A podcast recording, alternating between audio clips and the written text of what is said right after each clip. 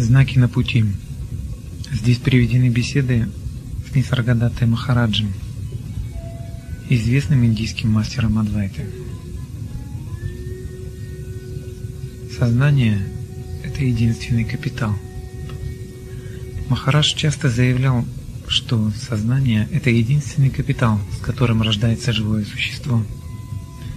Это, как он говорил, очевидное положение дел – Однако реальная ситуация такова, что то, что рождается, это сознание, нуждающееся в организме, в котором оно могло бы проявиться. И этим организмом является физическое тело. Что же наделяет чувствительностью, способностью ощущать, реагировать на стимулы живое существо? Что делает живого человека отличным от мертвого? Конечно, ощущение бытия, чувство присутствия, сознание – активизирующий дух, который оживляет физическую структуру тела. Именно сознание проявляет себя в индивидуальных формах и наделяет их видимым существованием. В человеческих существах в силу такого проявления возникает концепция обособленного «я».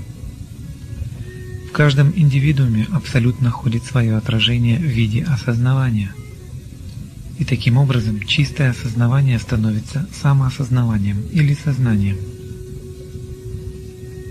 Объективная Вселенная находится в бесконечном движении, постоянно проецируя и растворяя бесчисленные формы. При каждом создании формы и наделении ее жизнью, праной, возникает сознание четана, и это происходит одновременно и автоматически через отражение абсолютного осознания в материи. Необходимо ясно понять, что сознание – это отражение абсолюта на поверхности материи, вызывающее ощущение дуальности. В отличие от него, чистое осознавание, абсолютное состояние, не имеет ни начала, ни конца. Оно не нуждается ни в какой другой опоре, кроме самого себя.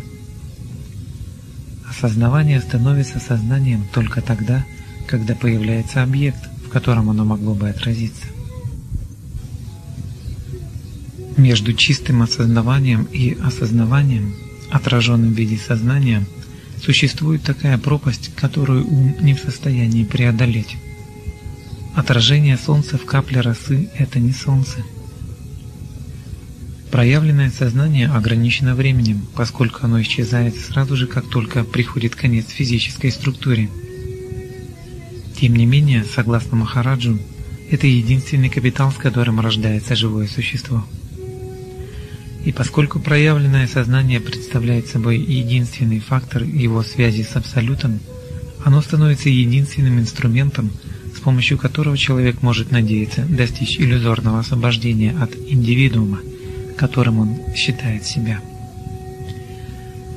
Пребывая в единстве со своим сознанием и относясь к нему как к своей атме, своему Богу, он может надеяться достичь того, что он считает непостижимым. Что на самом деле является субстанцией этого наделяющего жизнью сознания? Очевидно, это должен быть физический материал, поскольку в отсутствие физической формы оно существовать не может. Проявленное сознание может существовать лишь до тех пор, пока его обитель, тело, сохраняется в здоровом и пригодном для обитания состоянии. Хотя сознание представляет собой отражение Абсолюта, оно подвластно времени и может поддерживаться только материальной пищей, состоящей из пяти элементов, чем и является физическое тело. Сознание пребывает в здоровом теле и покидает его тогда, когда оно начинает разлагаться и умирает. Отражение солнца может быть увидено лишь в прозрачной капле росы, но не в мутной от грязи воде. Махарадж часто говорит, что мы можем наблюдать природу и функцию сознания в своей повседневной жизни, когда мы спим, видим сны и бодрствуем. В глубоком сне сознание возвращается, так сказать, в состояние покоя. Когда сознание отсутствует, нет никакого ощущения своего собственного существования или присутствия, не говоря уже о существовании мира и его обитателей. Нет никаких мыслей о связанности и освобождении. Причина в том, что отсутствует сама концепция «я». В состоянии сновидения начинается движение крошечной частички сознания. Человек еще не просыпается полностью, и затем в долю секунды в этой частичке сознания создается целый мир, состоящий из гор и долин, рек и озер, городов и сел, с домами и людьми разных возрастов, включая самого видящего. И что более важно, сновидящий не имеет никакого контроля над тем, что делают снящиеся персонажи. Другими словами, в долю секунды памятью и воображением создается новый живой мир посредством единственного движения в этой частичке сознания.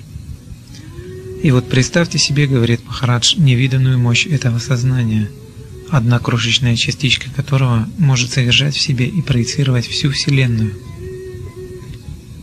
когда человек просыпается, снящийся мир и снящиеся персонажи исчезают. Что происходит, когда состояние глубокого сна и сновидения заканчиваются и вновь возникает сознание? Наступает непосредственное ощущение существования и присутствия. Не присутствия меня, а присутствия как такового. Однако вскоре ум берет бразды правления в свои руки и создает концепцию «я» и осознавание тела. Махарадж неоднократно повторяет, что мы настолько привыкли считать себя телами, обладающими сознанием, что нам очень трудно принять и даже понять настоящее положение дел. В действительности же именно сознание проявляет себя в бесчисленном количестве тел. Поэтому необходимо осознать, что рождение и смерть – это не что иное, как начало и конец потока движений сознания, толкуемых как события в пространстве и времени. Если мы сможем постичь это, мы также сможем осознать, что в своем изначальном нетронутом состоянии мы представляем собой чистое бытие сознания блаженства.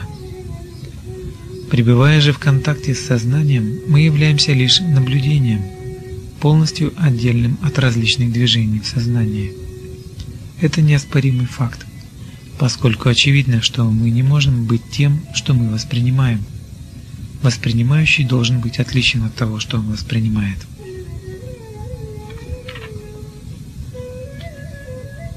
Проявленное и непроявленное как одно целое. Проявленным или непроявленным является истинное Я, вечная сущность, присутствующая на различных уровнях. Согласно Махараджу, на уровне ума «я» может рассматриваться в трех аспектах. Первый – безличностный, авьякта, непроявленное абсолютное «я», находящееся вне пределов чувственного восприятия или переживания и не осознающее себя. Второй – сверхличностное, вьякта, проявленное, являющееся отражением абсолюта в сознании в форме «я есть». Третий – личностное, вьякти, представляющее собой единство физических и витальных процессов – психосоматический аппарат, в котором проявляется сознание.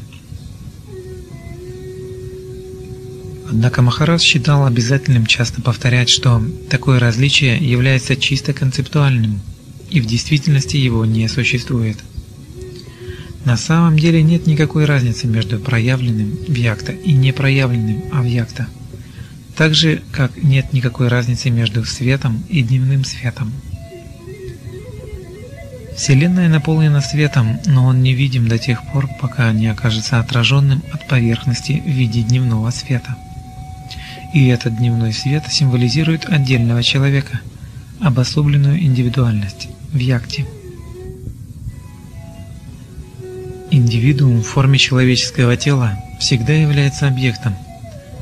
Сознание же является доказательством их основополагающей тождественности Абсолюту.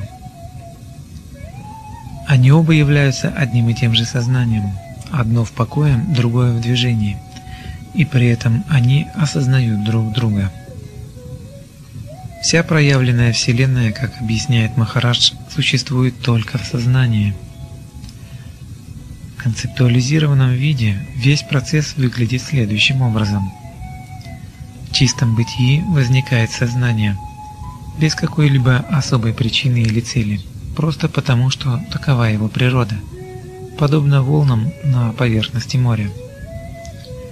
В сознании и происходит возникновение и исчезновение мира. И каждый из нас имеет право сказать, что все, что есть, это я, все, что есть, мое. Прежде всех начал и после всех завершений я пребываю здесь и наблюдаю все происходящее. Я, ты, он – лишь видимые проявления сознания. В основе своей все это единое Я.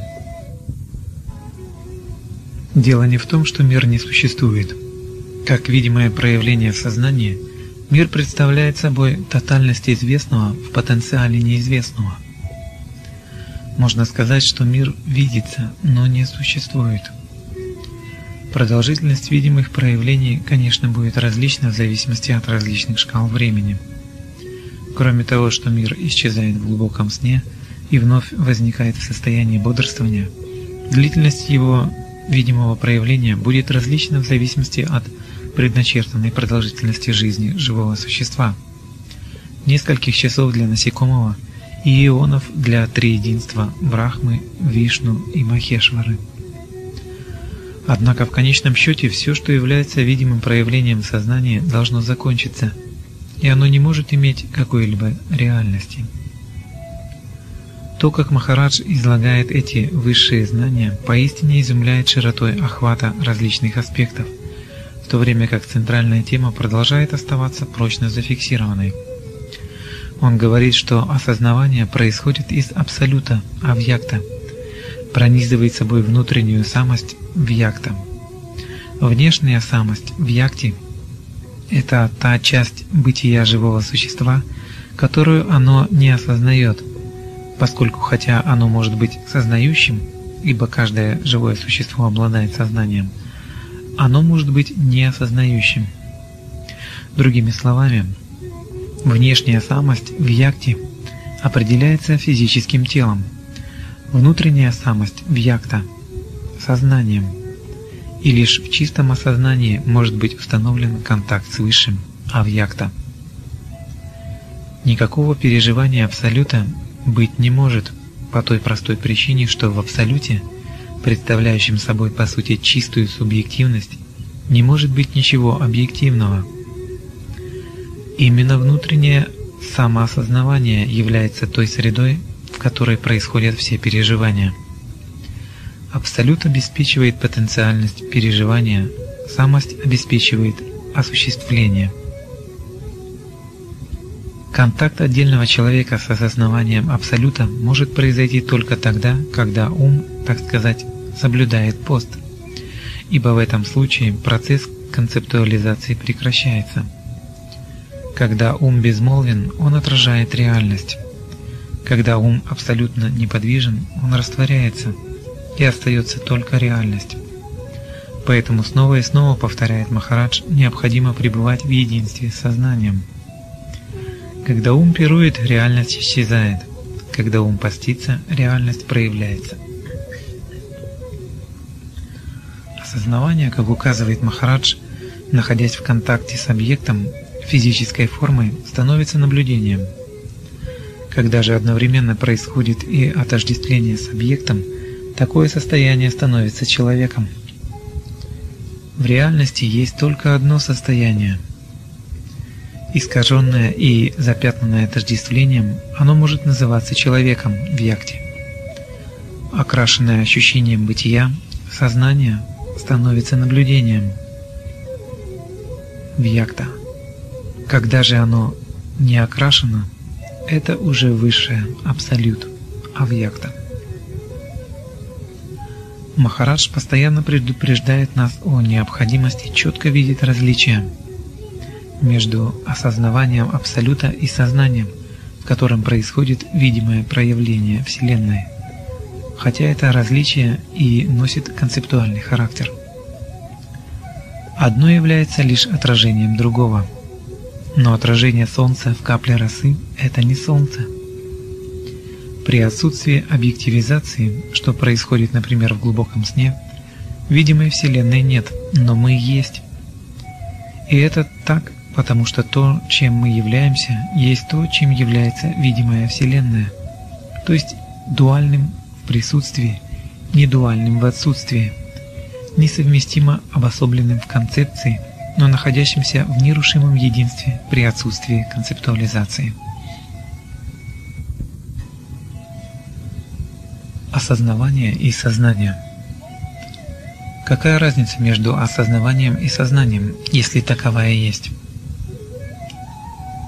Осознавание относится к абсолюту и поэтому находится вне пределов трех гун, в то время как сознание – это нечто поддерживаемое и ограниченное состоящим из пищи телом. Когда тело разрушается, сознание также исчезает. Имейте в виду, никто не умирает – состоящее из пяти элементов тела, становясь безжизненным, смешивается с элементами окружающей среды. Сознание же, подверженное воздействию трех гун, освобождается от них. Осознавание – это изначальное первичное состояние, существующее до возникновения концепции пространства-время и не нуждающееся ни в каком источнике и ни в какой опоре. Оно просто есть, Однако в тот момент, когда в этом изначальном состоянии единства возникает концепция сознания, возникает и ощущение «я есть», приводящее к возникновению состояния дуальности. Сознание обладает формой и является отражением осознавания от поверхности материи. Невозможно рассматривать сознание в отрыве от осознавания – не может быть отражения Солнца без самого Солнца. Но осознавание без сознания может существовать. Например, в глубоком сне сознания нет, оно находится в покое. Но осознавание, несомненно, присутствует, ибо проснувшись, человек осознает, что спал, но лишь проснувшись. Махарадж никогда не позволяет нам забывать, что лишь сознание является нашим постоянным спутником – и что именно постоянное внимание к потоку своего сознания ведет к абсолюту, основе существования, тому, что является жизнью, любовью, радостью. Согласно Махараджу, само сознание того, что сознаешь, уже является движением к абсолюту. Ум по своей природе направлен наружу. Он всегда пытается отыскать источник вещей в самих этих вещах – когда же он оказывается направленным на источник, находящийся внутри, это становится почти началом новой жизни. Осознавание сменяет сознание. «Я есть», то есть мысль в сознании, исчезает. В осознавании нет никаких мыслей. Осознавание представляет собой источник сознания. Махарадж предлагает в качестве прекрасного духовного упражнения – Просто молча сидеть и наблюдать за тем, что происходит на поверхности ума. То, что мы называем мыслями, подобно ряби на поверхности воды. Мысли всегда ведут к отождествлению или осуждению. Они являются результатом концептуализации и препятствуют истинному пониманию. Подобно тому, как вода, свободная от ряби, абсолютно спокойна, спокоен и ум, когда он свободен от мыслей когда он пассивен и в полной мере восприимчив. В зеркале вашего ума, говорит Махарадж, будут появляться всевозможные картины. Они будут на какое-то время задерживаться в нем, а затем исчезать. Молча наблюдайте за тем, как они приходят и уходят. Сохраняйте бдительность, но не допускайте, чтобы мысли притягивали или отталкивали вас. Очень важно не вовлекаться – Такое отношение молчаливого наблюдения принесет свои результаты, постепенно устраняя все бесполезные мысли, подобно тому, как можно избавиться от непрошенных гостей, если полностью их игнорировать. Такое пребывание в самом себе, то есть в состоянии «я есть», наблюдение за потоком ума в качестве бесстрастного свидетеля, без вовлечения и осуждения – переведет к тому, что глубинное, неизвестное получит импульс к выходу на поверхность сознания и высвобождению своей неиспользованной энергии, которая даст вам возможность достичь понимания тайны источника жизни. Связанность пространством и временем Все существование представляет собой непрерывный процесс объективизации – мы существуем лишь как объекты друг друга, и как таковые существуем лишь в воспринимающем нас сознании. Когда объективизация прекращается, как, например, в глубоком сне, объективная Вселенная исчезает. Пока человек представляет себя обособленной сущностью, личностью, он не может видеть картину безличностной реальности в ее целостности. А идея обособленной личности возникает на основе иллюзий пространства и времени, которые сами не имеют независимого существования, ибо являются лишь инструментами, посредством которых мир делается воспринимаемым. В любой момент времени лишь одна мысль или чувство или восприятие может быть отражено в сознании. Но мысли, чувства и восприятия движутся и движутся друг за другом, создавая иллюзию длительности.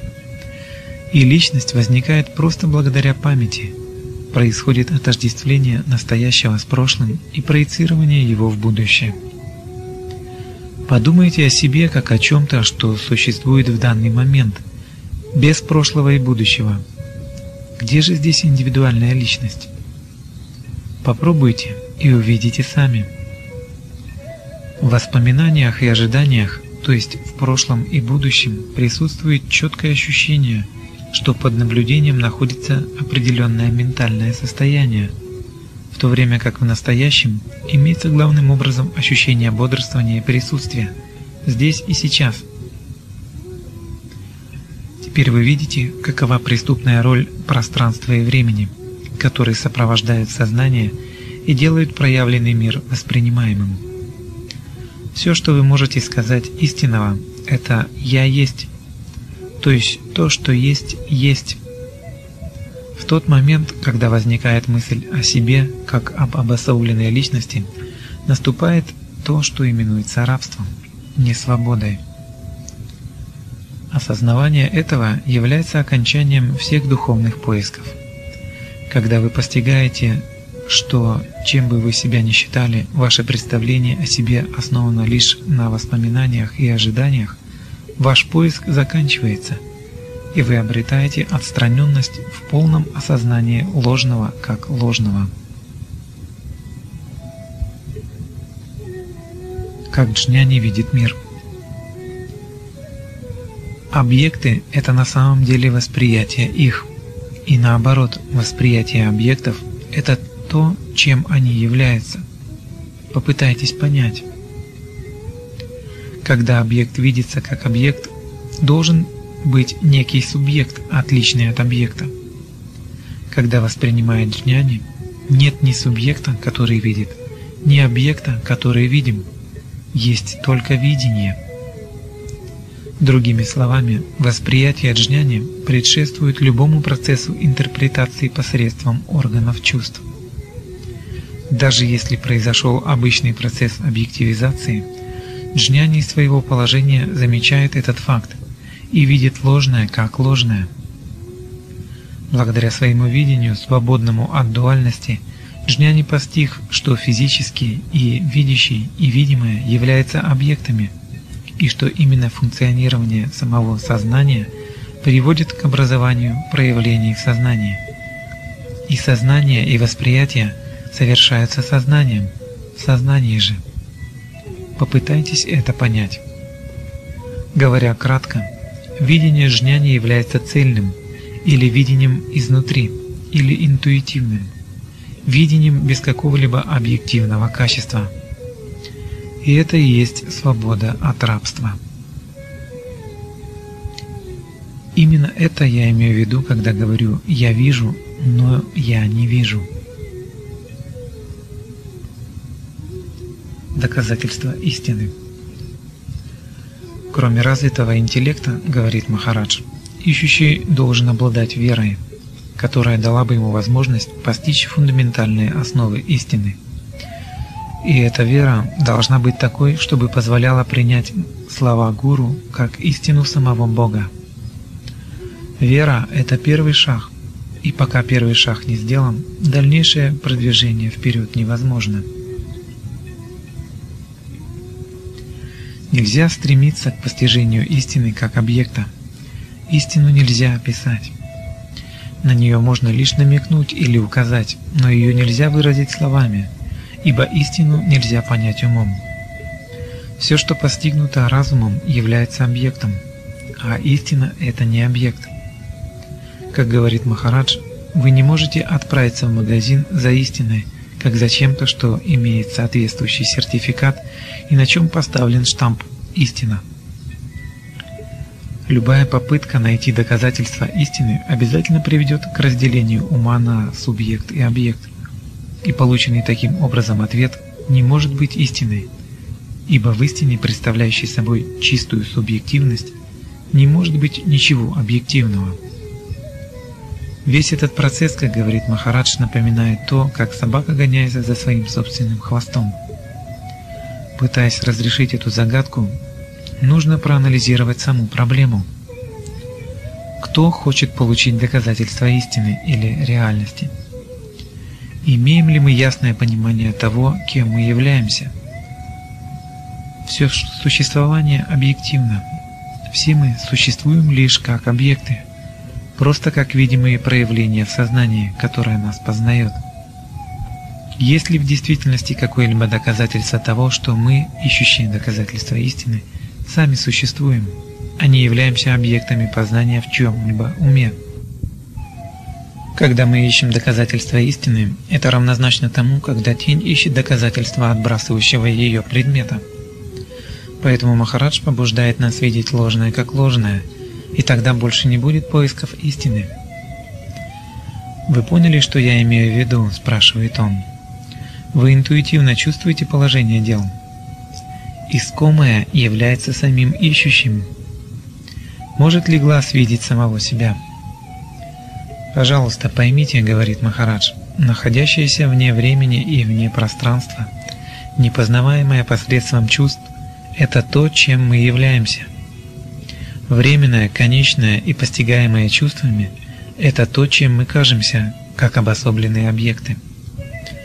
Подумайте, чем вы были прежде, чем обрели эту физическую форму. Вам нужны были какие-нибудь доказательства тогда?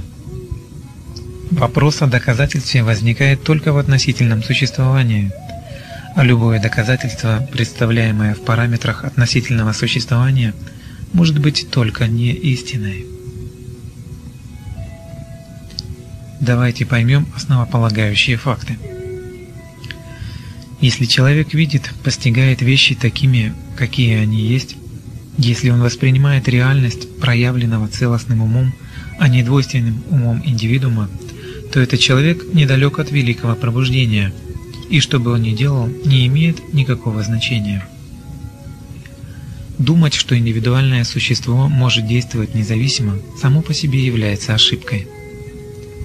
Мы – это сознательное присутствие, а не внешняя оболочка сознания.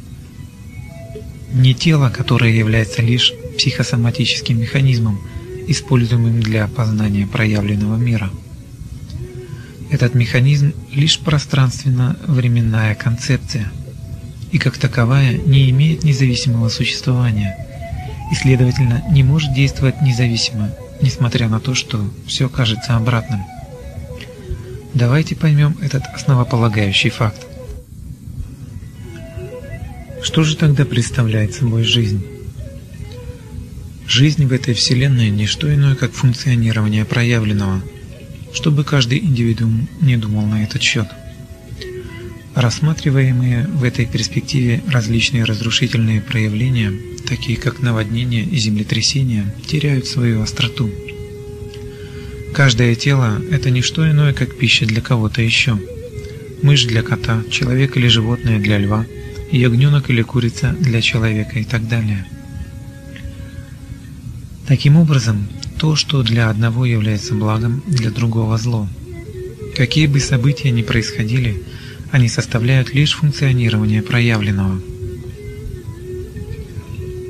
Каждому человеку это все кажется его собственными действиями и переживаниями. Но основополагающий факт заключается в том, что никакой феноменальный объект не может иметь никакого независимого существования. Как только достигнуто ясное понимание этого, автоматически следует осознавание того, что всякая ответственность и вина также являются воображаемыми концепциями, основанными на ошибочном представлении, что чувствующее существо имеет независимое существование, автономию и выбор действия. Как же тогда относительно всех выдающихся представителей различных сфер человеческой деятельности – искусства, науки, спорта, великих мыслителей – мы должны восхищаться работой, выполненной сознанием через эти разнообразные физические формы, а не индивидуальные личности, представляющие собой ничего больше, чем концептуальные феноменальные объекты. Давайте ясно поймем и разберемся в том, что действительно происходит. За этим следует вопрос. Если все, что достигается, достигают не отдельные индивидуумы, то кто же? Ответ таков – Индивидуально – никто. Функционирование проявленного происходит в сознании через праджню, этого блестящего актера, продюсера всего этого шоу сновидения, принявшего на себя все роли в великой драме сновидений, кое и является этот проявленный мир. И источником этого сознательного присутствия является ноумен – все выглядит так, будто чувствующие существа действуют и реагируют, но в действительности функционирование происходит в сознании. «Давайте, — говорит Махараш, — восхищаться лазурью неба, прекрасной луной и мерцанием звезд. Давайте слагать стихи о красоте природы. Давайте любить многочисленных аватаров, сошедших на землю в течение веков. Давайте распевать баджаны четыре раза в день, но давайте по крайней мере поймем истинное положение дел. Я ноумен, представляю собой все это функционирование в сознании. И, наконец, мы должны спросить себя, что же мы тогда делаем целыми днями? Разве мы не проживаем своей жизни? Мы – миллионы людей, обитающих в этом мире. Если бы мы могли глубоко задуматься над тем, что мы знаем о том, что мы называем жизнью – мы бы легко пришли к заключению, что все, что мы делаем с утра до вечера, изо дня в день, не что иное, как объективизация. Само проявление в действительности – не что иное, как сознательная объективизация. Поскольку, когда в глубоком сне сознание пребывает в покое, объективизация обязательно прекращается. Так и с объективизированной Вселенной. В глубоком сне нет ни «я», ни мира, ни Бога. То, что мы рассматриваем как действие, не что иное, как объективизация. Функционирование проявленного продолжается до тех пор, пока есть сознание. Ненужное отождествление и рассмотрение себя в качестве исполнителя влечет за собой чувство вины и ответственности. Когда ум, представляющий собой содержимое сознания, пуст, когда он постится или отдыхает – его деятельность прекращается, и он успокаивается. Когда ум перестает действовать, он просто есть. При отсутствии объективизации наше абсолютное присутствие есть, проявленной Вселенной нет. Мы просто есть. Или скорее «я есть». Да. Как впервые появилось знание «я есть»? Попытайтесь обнаружить семя этого бытия – и вы познаете семя всей Вселенной. Как вы знаете, вы обладаете телом, и в этом теле находится прана или жизненная сила, а также сознание, или бытие, или знание «я есть». Отличен ли этот феномен от других существ, или даже травинки, растущие из земли? Глубоко поразмышляйте над этим. Предположим, у вас во дворе скопилось какое-то количество воды – Через определенное время в ней появляется тело насекомого. Оно начинает двигаться, и оно знает, что существует. Затем предположим другое. В углу комнаты в течение нескольких дней пролежал кусок черствого хлеба. В нем появляется червь, который начинает двигаться и который знает, что он существует. Яйцо птицы, после того, как его высиживали определенное время, внезапно раскалывается, и из него появляется птенец который начинает двигаться и который знает, что он существует. Сперматозоид мужчины, оплодотворив яйцеклетку женщины, по истечении 9 месяцев рождается в виде ребенка. Сперматозоид, развившись в тело младенца, проходит через состояние сна и бодрствования, выполняет свои обычные физические функции и знает, что он существует. Во всех этих случаях с насекомым, червем, цыпленком и человеком, что на самом деле рождается? Что наблюдало за этим процессом от зачатия до рождения? Разве это не знание «я есть», которое пребывало в латентном состоянии от зачатия до рождения и в положенный срок как бы родилось? Это бытие или сознание, идентичное во всех четырех случаях, не имеющее никакого рода опоры, ошибочно отождествляется с определенной формой, которую оно принимает. Другими словами, то, что на самом деле лишено формы, знание «я есть», ощущение бытия, не бытия этим или тем, а сознание вообще, ограничивает себя какой-то одной конкретной формой – и таким образом принимает свое собственное рождение, и как следствие этого живет в постоянной тени ужаса смерти. Так рождается представление об индивидуальной личности или эго. Видите ли вы теперь источник состояния «я есть»? Разве оно не зависит от тела для того, чтобы иметь индивидуальное существование? И что еще важно, является ли сперматозоид чем-то иным, нежели эссенцией, потребляемой отцом ребенка пищи? И, наконец, не является ли пища чем-то созданным четырьмя элементами посредством пятого? Таким образом, семя сознания пребывает ни в чем ином, как в теле, а тело является пищей сознания. Как только тело умирает, сознание тоже исчезает – и все же сознание – это семя всей Вселенной. Каждый отдельный индивидуум, видя сон, имеет одно и то же переживание мира, создаваемого в сознании. Когда человек еще не совсем пробудился и сознание только-только начинает свое движение, он видит сон. И в этом сне, в этой минимальной частичке сознания, создается целый мир сновидения, подобный реальному внешнему миру. И все за долю секунды – и в этом мире видится солнце, земля с горами и реками, здания, люди, включая самого сновидящего, которые ведут себя в точности так же, как и люди в реальном мире. Пока сновидение продолжается, мир в нем очень реален. Переживания людей в сновидении, включая самого сновидящего, кажутся истинными, осязаемыми, подлинными, может быть даже в большей степени, чем переживания реального мира – но как только сновидящий просыпается, весь мир сновидения со всеми своими реальностями, только что существовавший, обрушивается обратно в сознание, в котором он был создан. В бодрствующем состоянии мир возникает из семени неведения, майи, и доставляет нас в состояние бодрствующего сновидения. И сон и пробуждение являются концептуальными состояниями в сновидении жизни – вам снится, что вы бодрствуете, вам снится, что вы спите. И вы не осознаете, что видите сон, ибо вы по-прежнему пребываете в сновидении. В действительности, когда вы достигнете осознания, что все это сновидение, вы уже пробудитесь. Лишь джняни знает истинное пробуждение и истинный сон. Изначальное состояние парабрахман не обусловлено – лишено атрибутов и формы. Это состояние на самом деле не что иное, как полнота, а не пустой вакуум. Так что дать ему какое-то подходящее наименование невозможно. Однако с целью общения для описания этого используется много слов. И в этом изначальном состоянии, предшествующем всем концепциям, спонтанно возникает и начинает свое движение мысль «я есть». Как? Почему?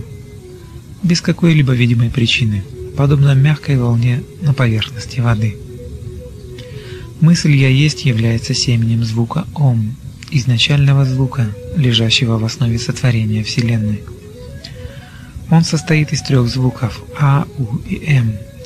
Эти три звука символизируют три атрибута – сатву, раджас и тамас, давших начало трем состояниям бодрствования, сновидения и глубокого сна,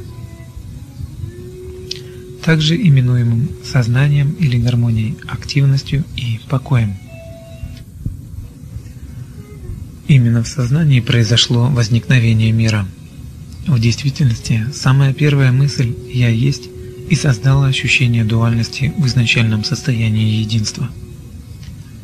Никакое сотворение не может произойти без дуальности родительского принципа – мужское и женское, пуруша и прокрити. Сотворение мира как видимое проявление в сознании основано на десятичном аспекте – Первые два – это родительский принцип дуальности. Далее идут пять элементов, эссенцией которых является физический и химический материал, а также три атрибута – сатва, раджас и тамас. Индивидуум может думать, что это он действует, но на самом деле действует прана, жизненная сила, через определенное сочетание трех атрибутов в определенной физической форме – когда сотворение мира рассматривается в этой перспективе, легко понять, почему мысли и действия одного индивидуума по степени и дуальности так сильно отличаются от действий миллионов других индивидуумов. Хорошо известен факт, что отпечатки пальцев никогда в точности не совпадают с отпечатками пальцев кого-либо еще. Оказывается, и листья одного и того же дерева в мелких деталях отличаются один от другого. Причина в том, что сочетание и комбинации пяти элементов плюс трех атрибутов с миллионами их оттенков создают миллиарды и триллионы вариантов. Давайте восхищаться, что мы считаем восхитительным, и любить то, что мы считаем достойным любви. Но давайте поймем, что же мы любим и чем восхищаемся. Не концептуальным индивидуумом, а чудесным актерским мастерством сознания – способного одновременно играть миллионы ролей в этом сновидении спектакле, которым является этот мир. Для того, чтобы не потеряться в сбивающем с толку разнообразии этой игры, Майи, Лили, необходимо на этой стадии не забывать о единстве Абсолюта с относительным, непроявленного с проявленным. Существование проявленного начинается только с основополагающей концепции «я есть». Субстрат – это наумен, который представляет собой тотальную потенциальность. С возникновением ощущения «я есть» оно как в зеркале отражает себя в феноменальной Вселенной, которая лишь кажется внешней по отношению к наумену. Для того, чтобы увидеть себя, наумен объективизируется и становится феноменом – а для того, чтобы такая объективизация произошла, необходимы концепции пространства и времени, в которых феноменальные объекты растянуты в объеме и продолжительности. Таким образом, феномен – это не нечто отличное от ноумена. Это ноумен, подвергшийся объективизации. Необходимо понять эту тождественность и никогда не забывать о ней. Как только возникает концепция «я есть», Фундаментальное единство концептуально разделяется в дуальности на субъект и объект. Когда безличностное сознание проявляется и отождествляется с каждой физической формой, возникает концепция «я».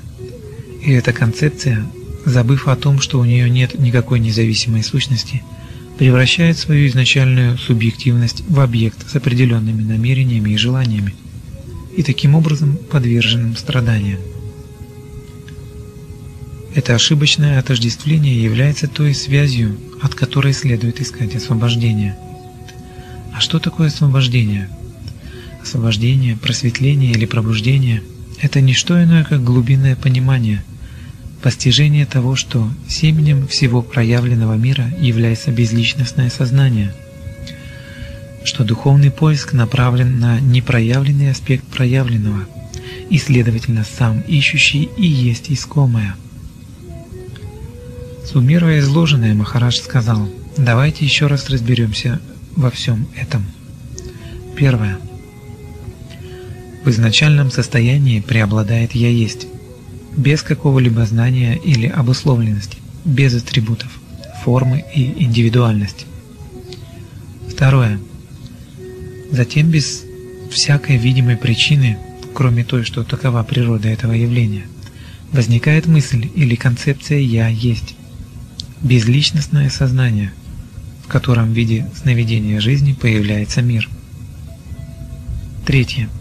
Для того, чтобы проявиться, сознание нуждается в форме, в физическом теле, с которым оно отождествляется и таким образом берет свое начало концепция связанности вместе с воображаемой объективизацией «я». Когда человек размышляет или действует с позиции этого самоотождествления, можно сказать, что он совершает первородный грех – превращение чистой субъективности, то есть неограниченного потенциала, в объект, ограниченный фактор. Четвертое. Ни один объект не имеет собственного независимого существования, и таким образом никакой объект не может пробудиться от сновидения жизни. И тем не менее, и в этом действительно состоит вся шутка, индивидуальный фантом стремится найти какой-то другой объект, который он называет абсолютом или реальностью, или как-то еще. Пятое. Если это ясно, необходимо вернуться назад и обнаружить, чем вы были изначально и всегда до возникновения сознания. Шестое. На этой стадии происходит пробуждение – когда человек понимает, что он не тело и даже не сознание.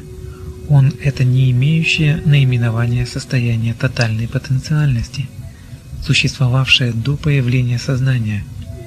Сознание – это состояние, какое бы имя ему ни дали, может быть только концепцией. Седьмое. И таким образом круг замыкается. Ищущий – это искомое. В заключение вы должны достичь глубокого понимания, что, как истинное «Я», человек ноуминален.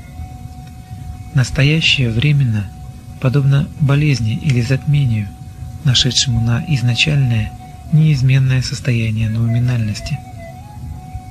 И все, что человек может сделать, это проживать отведенный ему период времени, в конце которого затмение феноменальностью прекращается – и Наумен вновь обретает свое господство в своем чистом единстве, абсолютно не осознавая свое осознавание.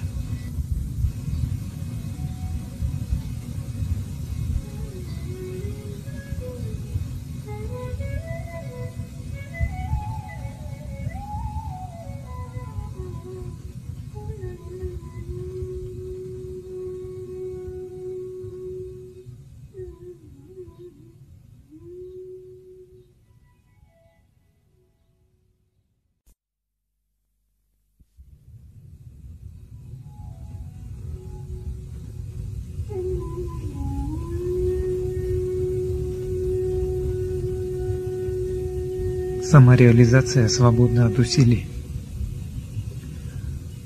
Махарадж часто предупреждал слушателей. Вы можете задавать вопросы по сказанному, но не отождествляя себя с телом.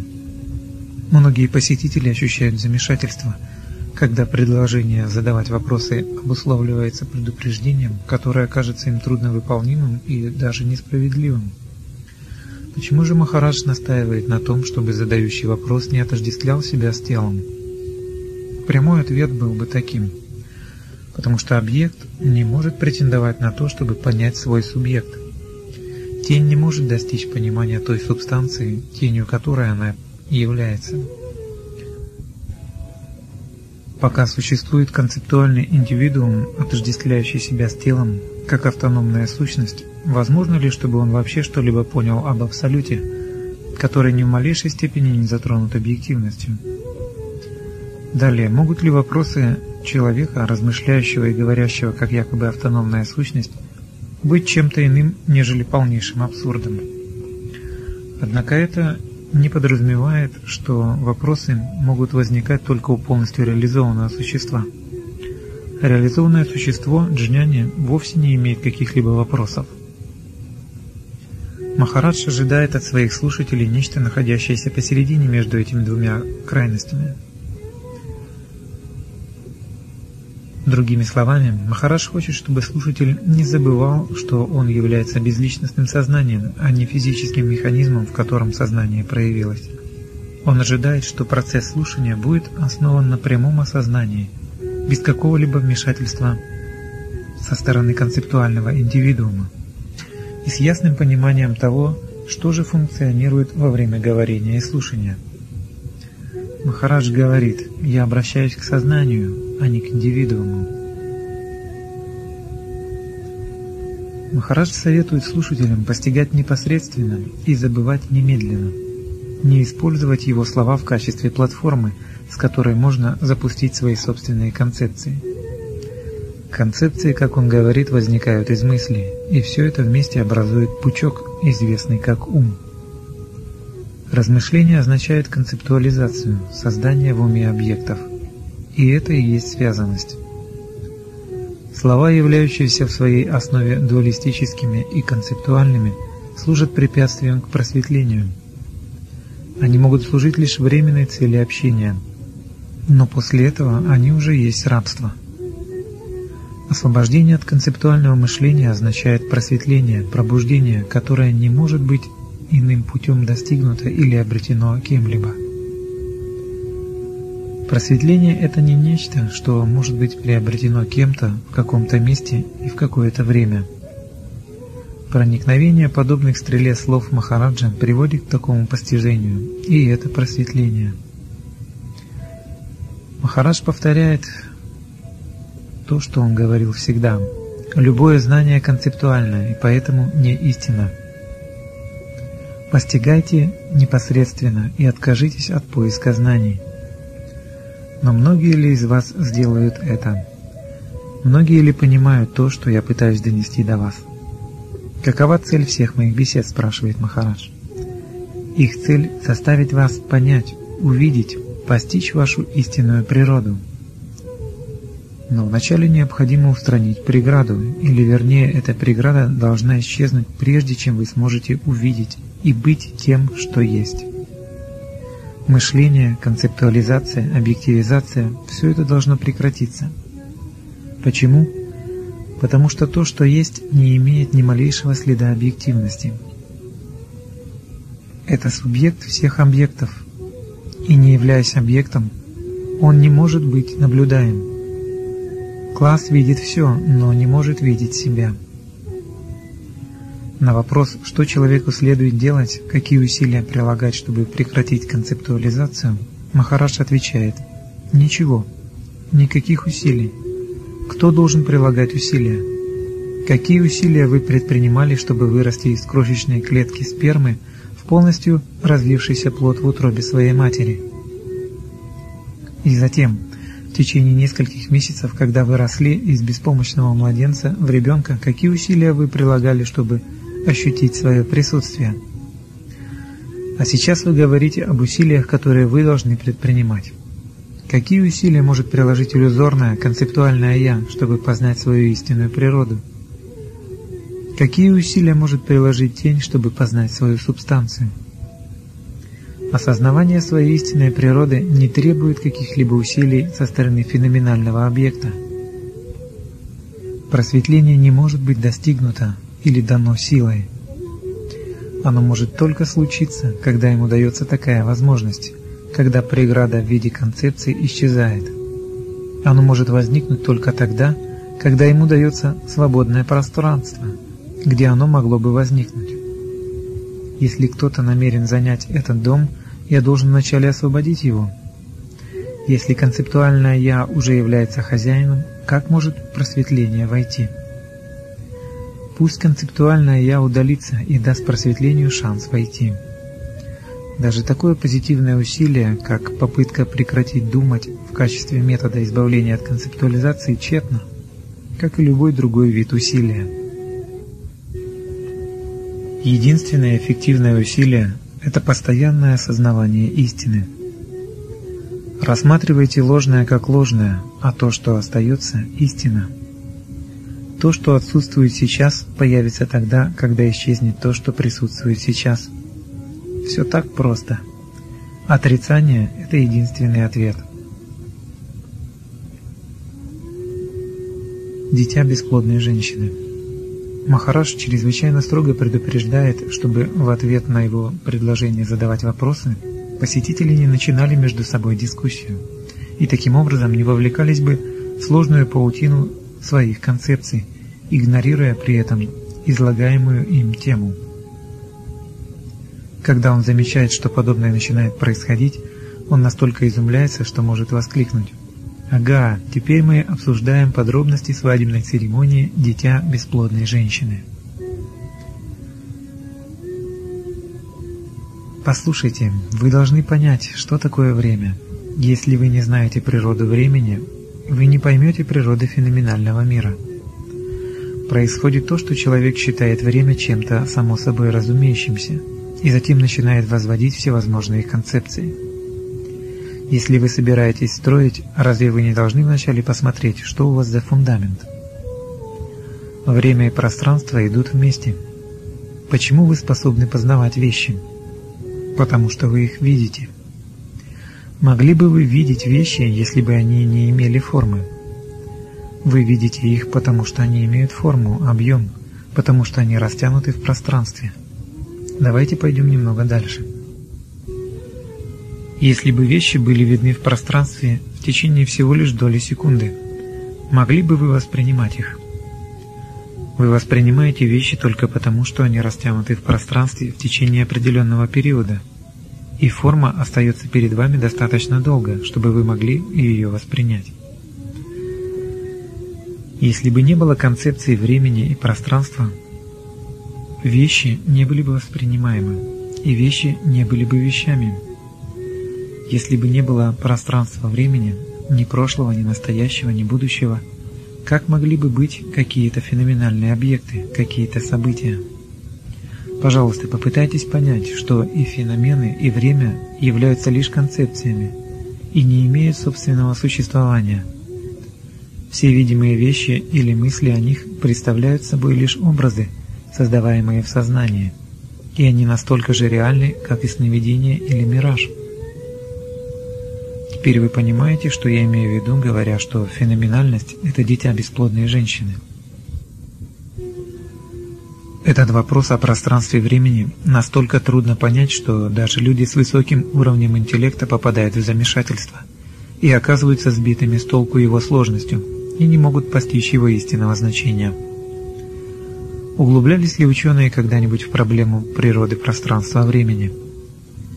Вы можете сказать, что ученые не изучали эту проблему действительно глубоко, и что некоторые самые выдающиеся из них, включая Эйнштейна, пришли к заключению, что вся Вселенная имеет природу мысли, и природа пространства-времени действительно непостижима, поскольку выходит за границы ума и всех приобретенных до сих пор человеческих знаний. Как ученые могут сделать это своим слабеньким умом?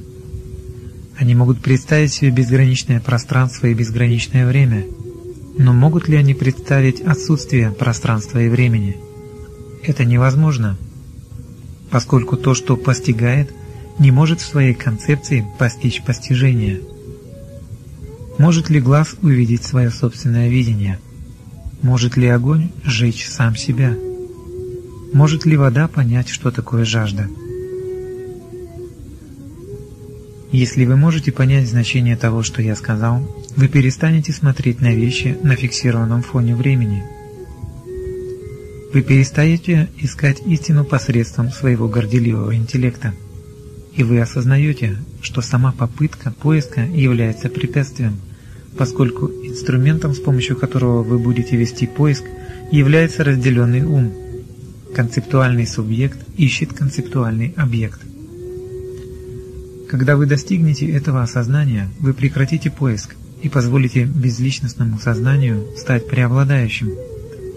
И затем, когда безличностное сознание посвятит вас в тайну своего собственного источника, вы будете знать, что нет никакого «я» или «ты», есть только истинное «я», чистая субъективность, что вещи не имеют субстанции, и, следовательно, феноменальный объект – это дитя бесплодной женщины.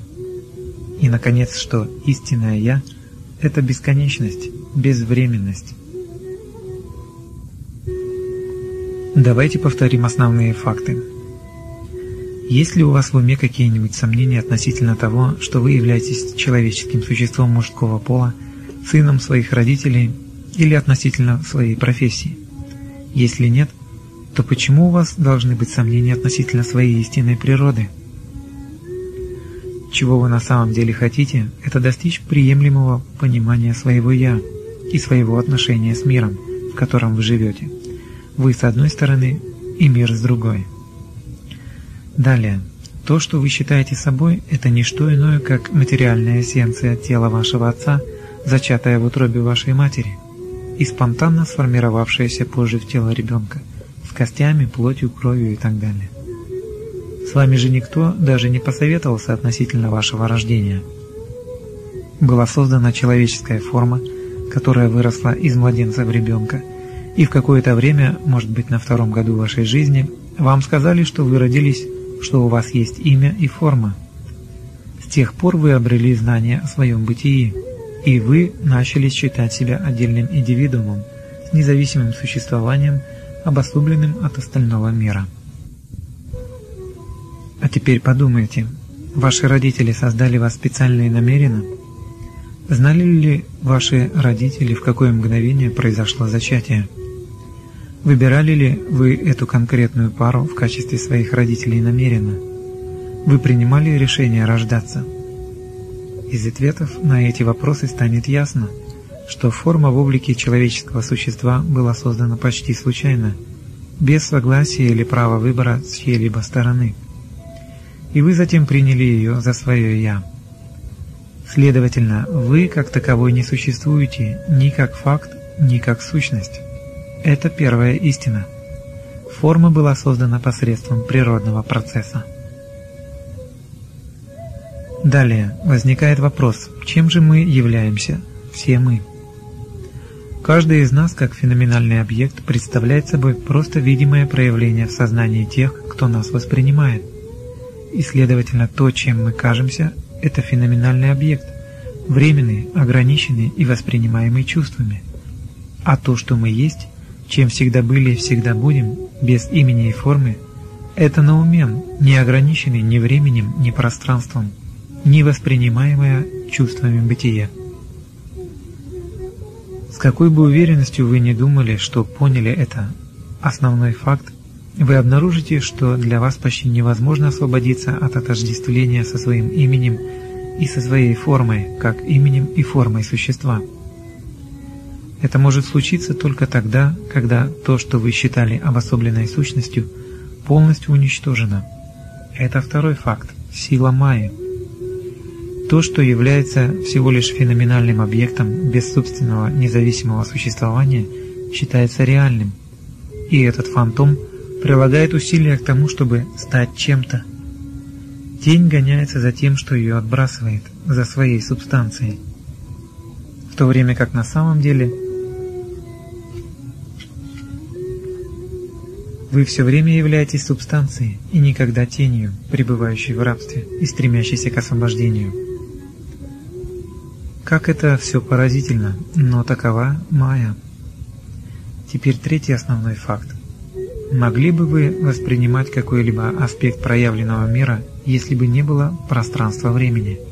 Если бы феноменальные объекты не были растянуты в пространстве и наделены трехмерным объемом, и если бы они не обладали продолжительностью. Вы не могли бы познавать, не говоря уже о том, чтобы воспринимать что-либо из видимой Вселенной. Пожалуйста, поймите, что все феноменальные объекты являются лишь видимым проявлением в пространстве времени, познаваемыми и воспринимаемыми в сознании. И даже сама идея целостности Абсолюта может быть лишь концепцией сознания. Когда сознание сливается с Абсолютом, кто или что может пожелать узнать или пережить что-либо? А теперь последний из основных фактов. Если то, что я до сих пор говорил, ясно понято, разве вы не сможете осознать свое истинное состояние, состояние до того, как вы были рождены? Вы можете вернуться к этому изначальному состоянию, которое существовало до того, как спонтанно возникло сознание и породило ощущение присутствия. Это последнее состояние ощущения присутствия длится столько, сколько существует тело. Когда срок жизни тела заканчивается, это сознательное присутствие растворяется в изначальном состоянии, в котором нет сознания того, что присутствуешь. Никто не рождается, никто не умирает. Есть просто начало, течение и окончание события, объективизированного как жизнь в пространстве времени. Как феномен нет такой сущности, которая была бы связана, и как наумен не может быть никакой сущности, которая нуждалась бы в освобождении. Вот что необходимо осознать. Мир – это сновидение феноменальных объектов. Это нечто, что можно только наблюдать. Что же мы такое на самом деле? Говоря на самом деле, мы хотим узнать, чем мы являемся реально – Средний человек использовал бы слово «реальный» для обозначения чего-то, что воспринимаемо чувствами. Тело воспринимаемо чувствами. Но будет ли тело реально на самом деле вами?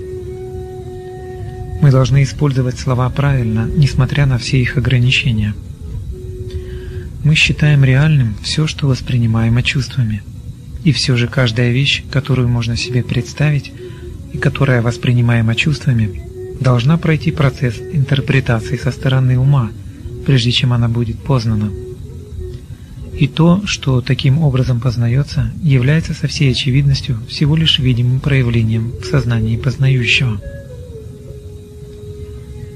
Если все, что воспринимаемо чувствами, является лишь видимостью, где же тогда реальность физической формы, которая кажется очень реальной и осязаемой?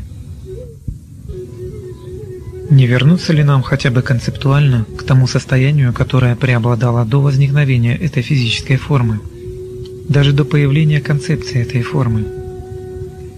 Если бы я попросил вас рассказать мне что-нибудь о вашем состоянии до того, как вы были зачаты в утробе матери, ваш ответ мог бы быть только таким «я не знаю».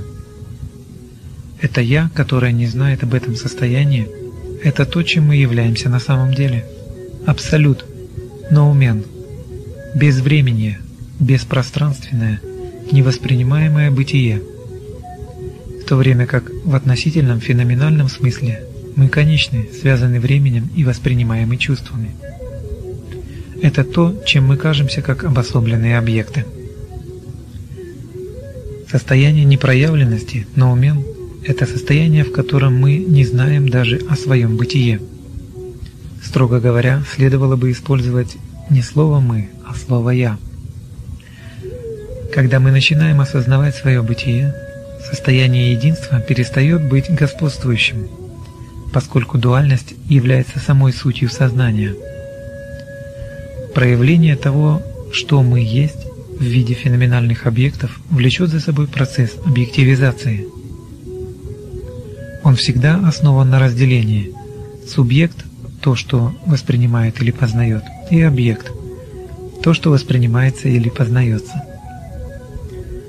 Интересный момент насчет этого процесса объективизации состоит в том, что он обязательно имеет место в сознании, которое является источником всей концептуализации. И, следовательно, так называемый познающий субъект и познаваемый объект оба являются объектами, феноменализированными в сознании в виде фигур сновидения. Но этот познающий объект, который познает познаваемый объект, принимает на себя роль субъекта, как обособленной сущности, и рассматривает познаваемый объект как нечто другое. Таким образом, посредством иллюзии, силы майи, или как бы вы это еще не называли, рождается концепция индивидуума. Как только происходит это отождествление с якобы обособленной сущностью – концепция дуальности расширяется, а обусловленность усиливается. Этот обособленный субъект-сущность принимает на себя роль арбитра, анализирующего и подвергающего критике различные объекты. И тогда возникает полная картина взаимосвязанных противоположностей – хорошее и плохое, большое и маленькое, далекое и близкое, создавая простор для осуждения и одобрения – Субстратом всего создания этой феноменальной Вселенной является, конечно, концепция пространства-времени. Пространство необходимо для объективизации, а время для измерения этой протяженности в пространстве. Как бы объекты могли быть без пространства? Как бы они могли иметь форму для того, чтобы быть видимыми? И как они могли бы восприниматься без времени? Если вы действительно осознали то, что сказано, вы можете точно ответить, где и как возникает так называемое рабство, связанность, и кому оно причиняет страдания. Поймите это очень ясно. Проявление феноменов – это не что иное, как процесс функционирования сознания, в котором нет никаких вопросов насчет индивидуального существа. Все является объектами, фигурами в сновидении, функционирующими согласно своей роли. Наши страдания возникают только из-за принятия на себя ответственности, в силу того, что мы считаем эти роли в сновидении собой – и в процессе объективизации отождествляем то, что мы есть, с элементом познающий субъект. Именно это иллюзорное и абсолютно ненужное отождествление вызывает связанность и приводит ко всем вытекающим отсюда страданиям иллюзорного индивидуума. И еще раз, то, чем мы не являемся, есть лишь концепция, и эта концепция стремится обнаружить то, чем мы являемся. Обусловленность, неверное понимание может быть устранено только посредством правильного понимания того, чем мы являемся и чем мы не являемся. И тогда будет ясно, что и рабство, и индивидуум, который от этого рабства страдает, оба являются просто концепциями. А то, чем мы являемся, ноумен, может проявиться только как тотальность феноменальных объектов и вы обретете покой, или вернее, покой обретет сам себя, когда будет достигнуто осознавание того, что то, что мы ищем, не может быть найдено, по той простой причине, что то, что осуществляет поиск, и искомое, не отличны друг от друга. Жизнь как комедия-фарс. Однажды вечером один из посетителей начал разговор такими словами – Махарадж, вы иногда говорите, что весь проявленный мир – это иллюзия. Он подобен кинофильму или спектаклю. Махарадж, засмеявшись, сказал, «Но это не обычное кино, снятое с определенной целью. Это потрясающая комедия, настоящий фарс, если вы только можете ясно видеть все это, как оно есть». Посмотрите, вот я у себя дома, никого не трогаю, делаю то, что естественно приходит мне в голову. Предположим, однажды у моих дверей появляется полицейский и обвиняет меня в нападении и грабеже, совершенных в Калькутте тогда-то и тогда-то.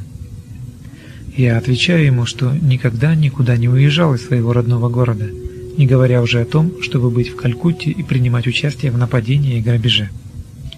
Уверенность, с которой я говорю это, уменьшает его решительность. Он продолжает допрос и обнаруживает, что сказанное мною правда – и тогда он извиняется и оставляет меня в покое. Так должно быть. Но теперь начинается комическая часть. Вам также предъявляют подобные обвинения. Вы также никогда не были в Калькутте, но присутствие полицейского вселяет в вас такой страх, что вы не в состоянии сказать что-либо в свою защиту и позволяете ему арестовать вас. Позже, находясь за решеткой, вы сокрушаетесь по поводу своего заточения и плачете о свободе. Разве не смешно? в своем изначальном состоянии единства и целостности, я даже не знал, что существую. И вот однажды мне сказали, что я родился, что определенное тело является мной, а такая-то супружеская пара моими родителями.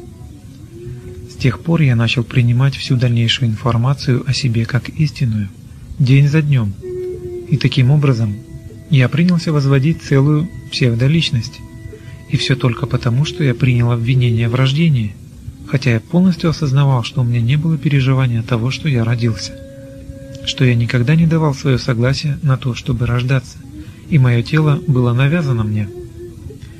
Постепенно обусловленность становилась все сильнее и сильнее, и, наконец, углубилась до такой степени, что я не только принял обвинение в том, что я был рожден как конкретное тело, но я принял и то, что когда-то в будущем я умру.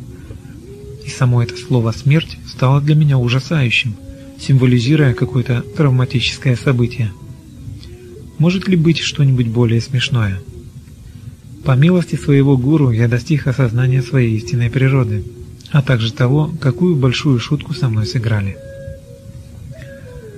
Так что более устрашающей иллюзией является не столько само событие, известное как рождение, жизнь, смерть, и длящееся какой-то период того, что известно как время, сколько принятие себя объективной сущностью, которая якобы должна пережить это концептуальное событие.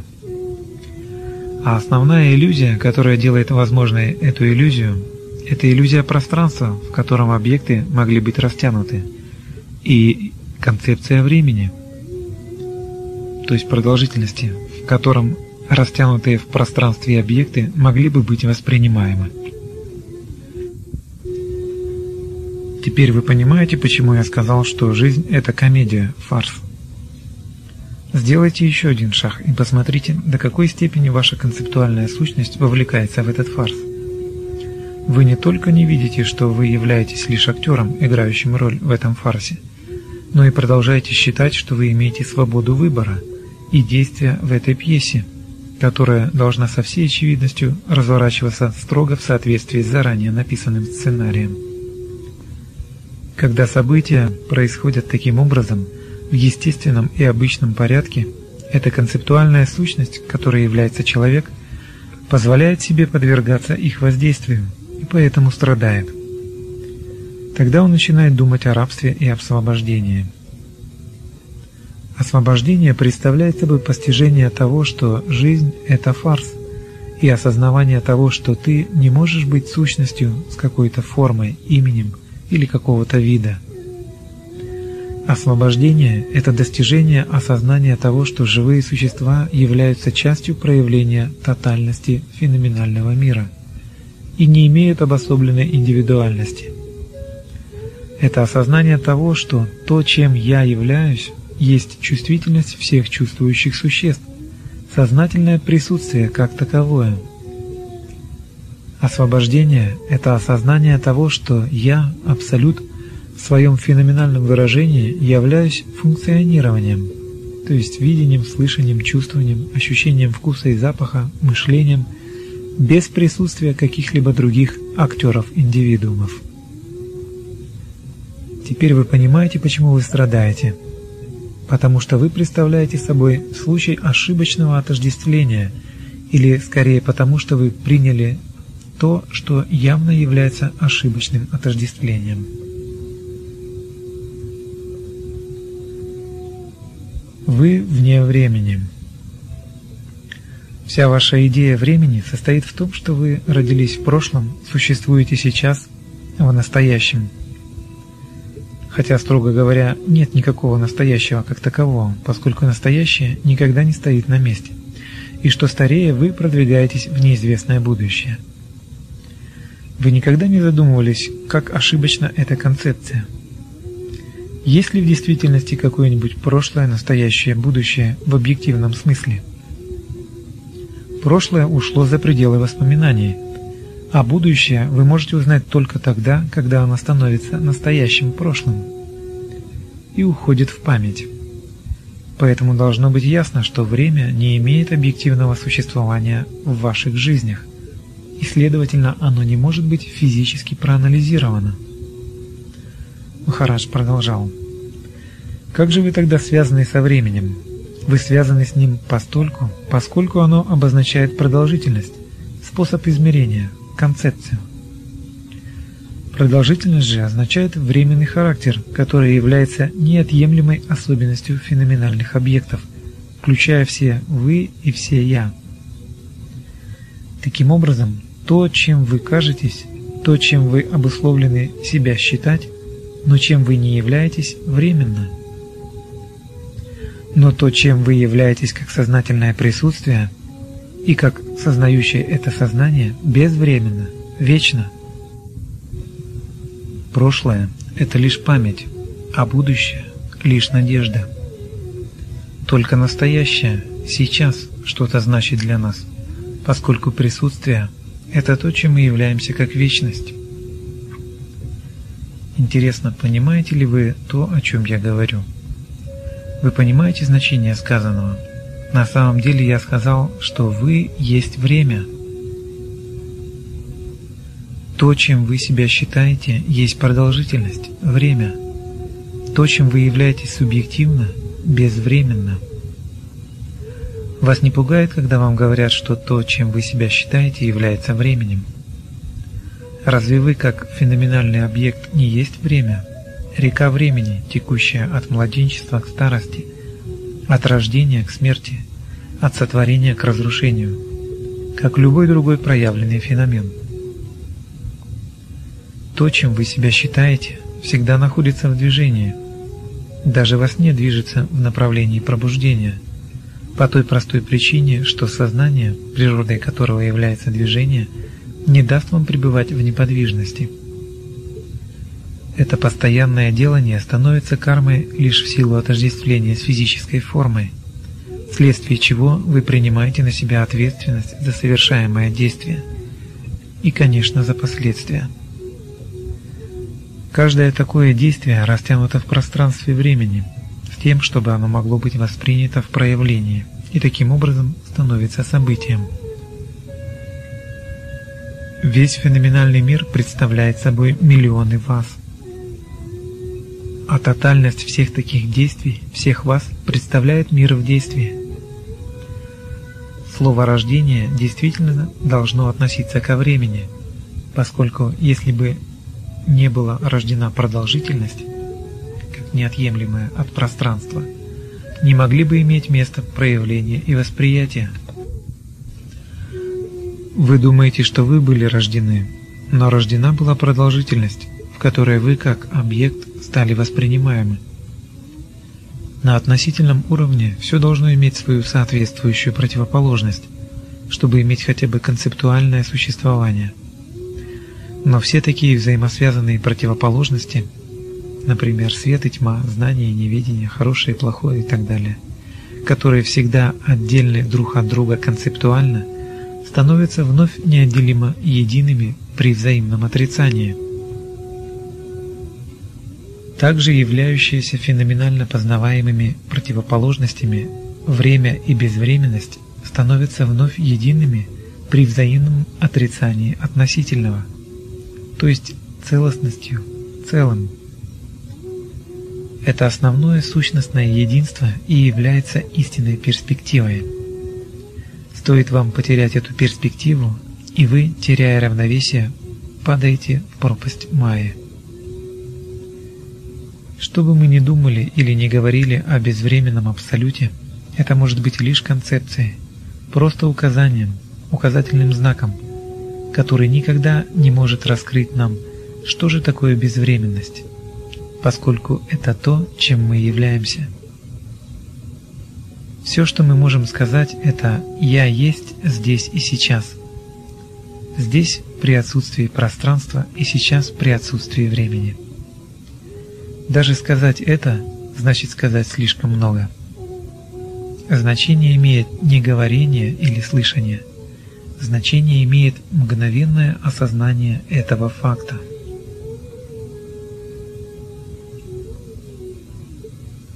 Махарадж о себе.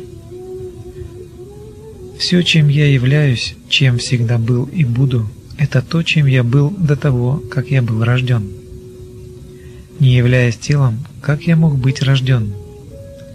Будучи самим осознаванием, как я мог осознавать осознавание?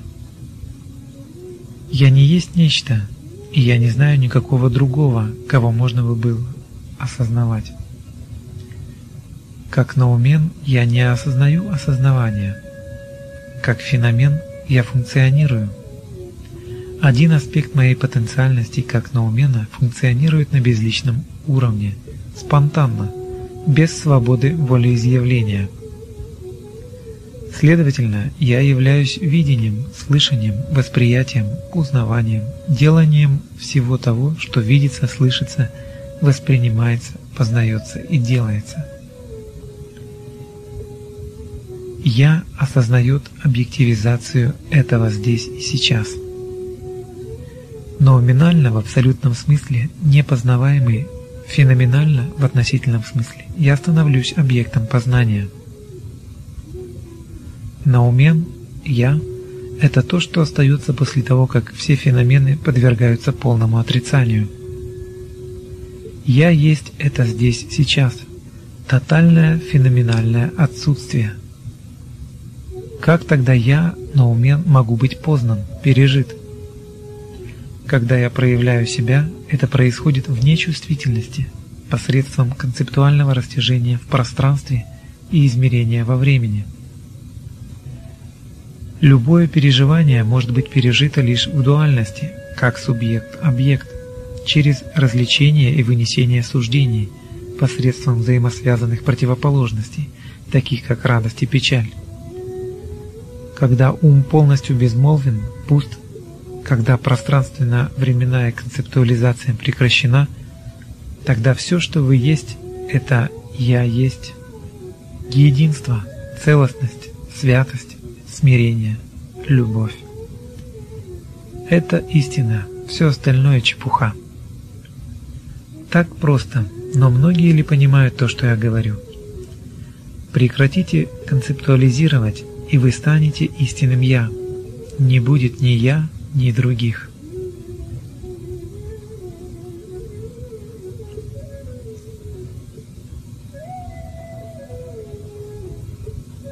Личное переживание Рамиша Балфикара Был один случай, имевший особое значение для меня.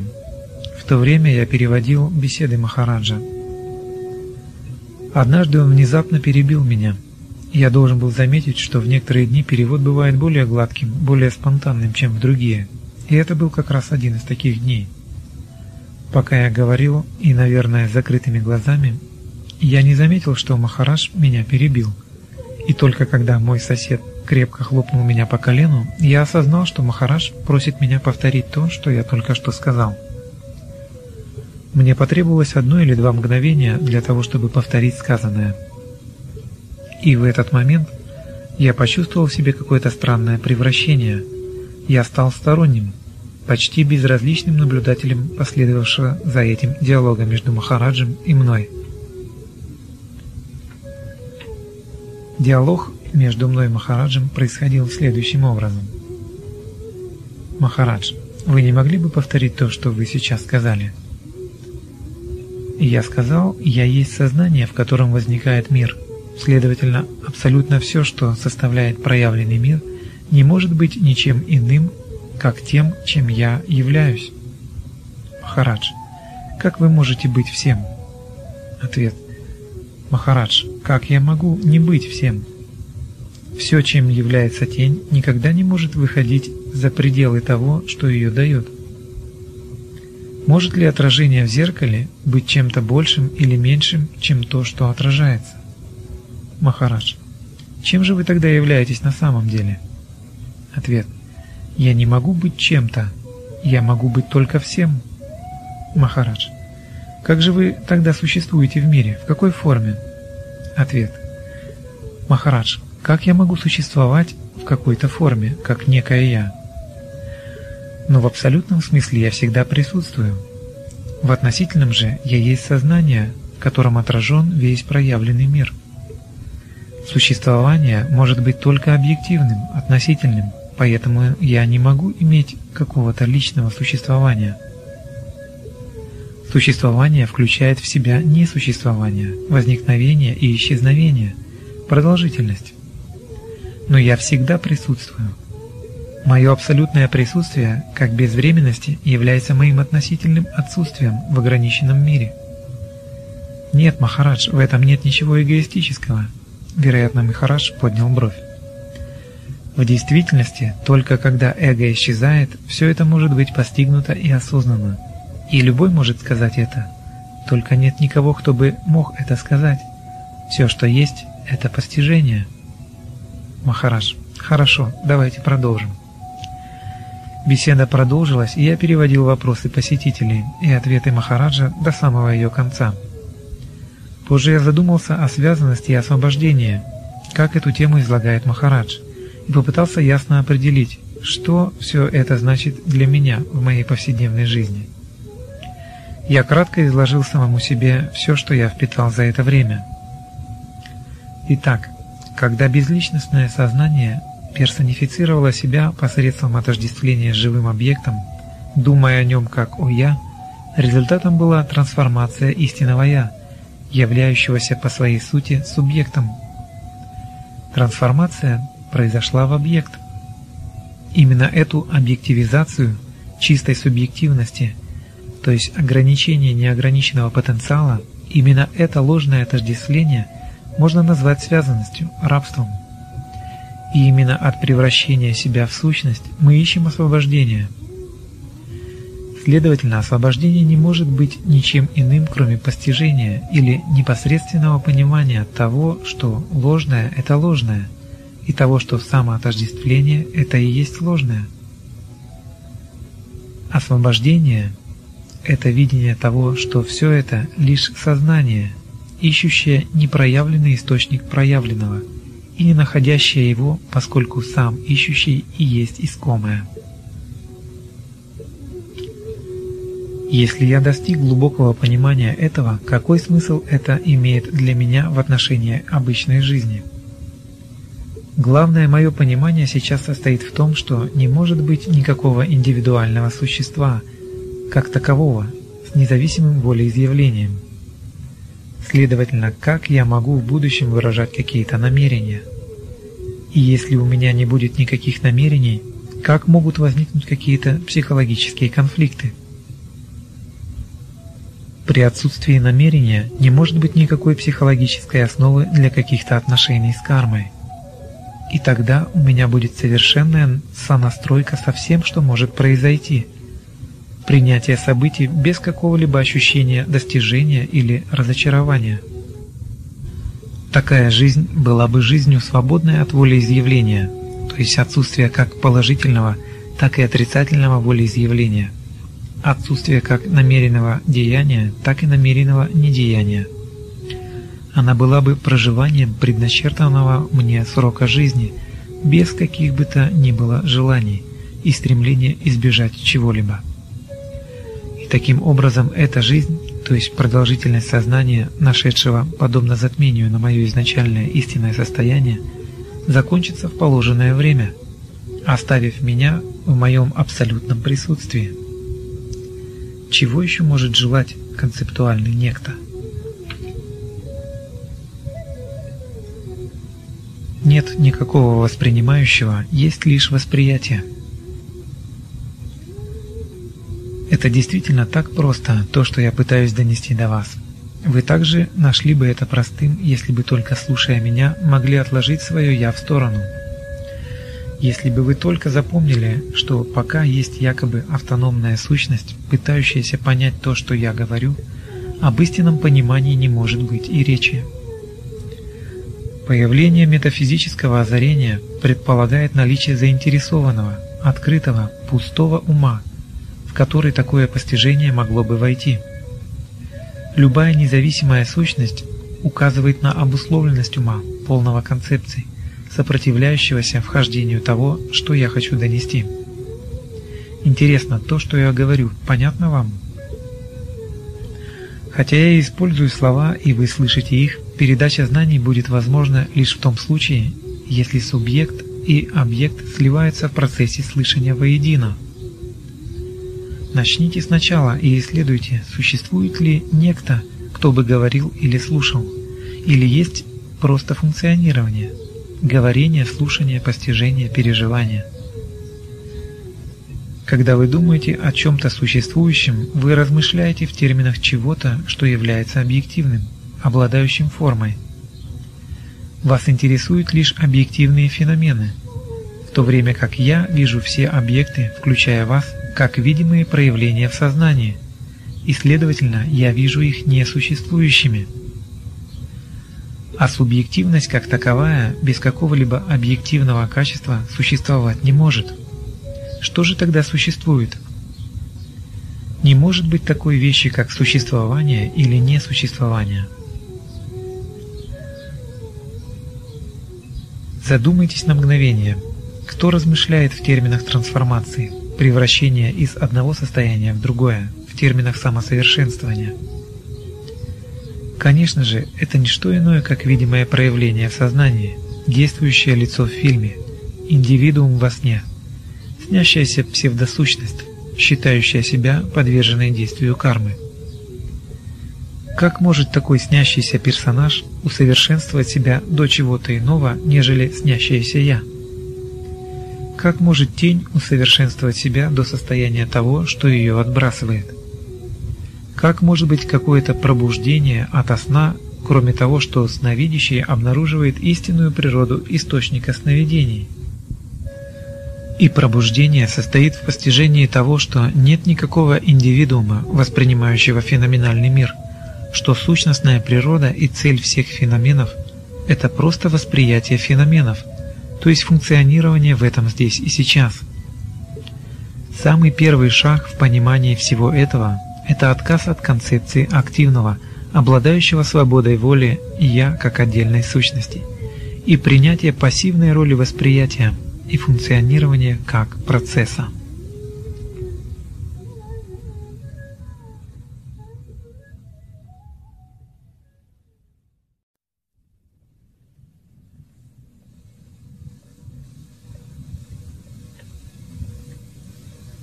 Беседы с Нисаргадатой Махараджем. Один из посетителей спросил Махараджа, есть ли что-нибудь такое, за что человек мог бы зацепиться для того, чтобы постоянно сохранять осознавание своей истинной природы. Махараджа засмеялся и сказал, что в этом-то вся и беда. Некто желает нечто, за что он может зацепиться, для того, чтобы достичь чего-то. Разве вы не понимаете, что вся эта идея ошибочна? В действительности все очень просто, если вы только можете это видеть. Но я боюсь, обычное видение не подойдет. Обычное видение, то есть видящий видит что-то, абсолютно не то, что нам нужно.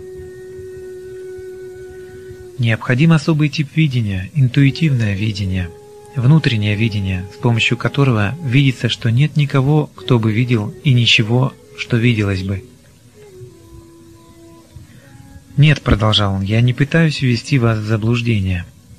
Сама тема такова, она не имеет субстанции, и вместе с тем настолько полна, что никакая другая тема рядом с ней ценности не имеет. Однако я мог бы дать вам одну формулу, за которую вы могли бы зацепиться» но она может помочь вам лишь в том случае, если вы будете помнить, что я вам сказал о внутреннем видении. Если вы примете ее лишь как формулу, вы получите лишь слова мантры, а не ее значение. Может даже значение мантры, но не ее действенность. Истинная цель этой формулы или махаваки – это отдать видение в руки Брахмана – Итак, всегда помните совершенную тождественность этого, что есть, и того, чем я кажусь. Ни на мгновение не забывайте о том, что непроявленное и проявленное, ноумен и феномен, абсолютное и относительное, не отличны друг от друга.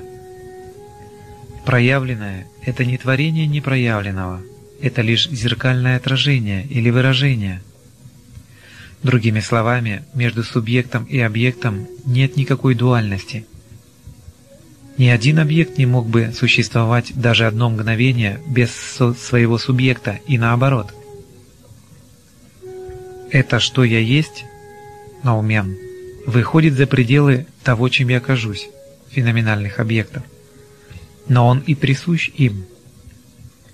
Между науменом и его феноменальными объектами существует неразрывное единство –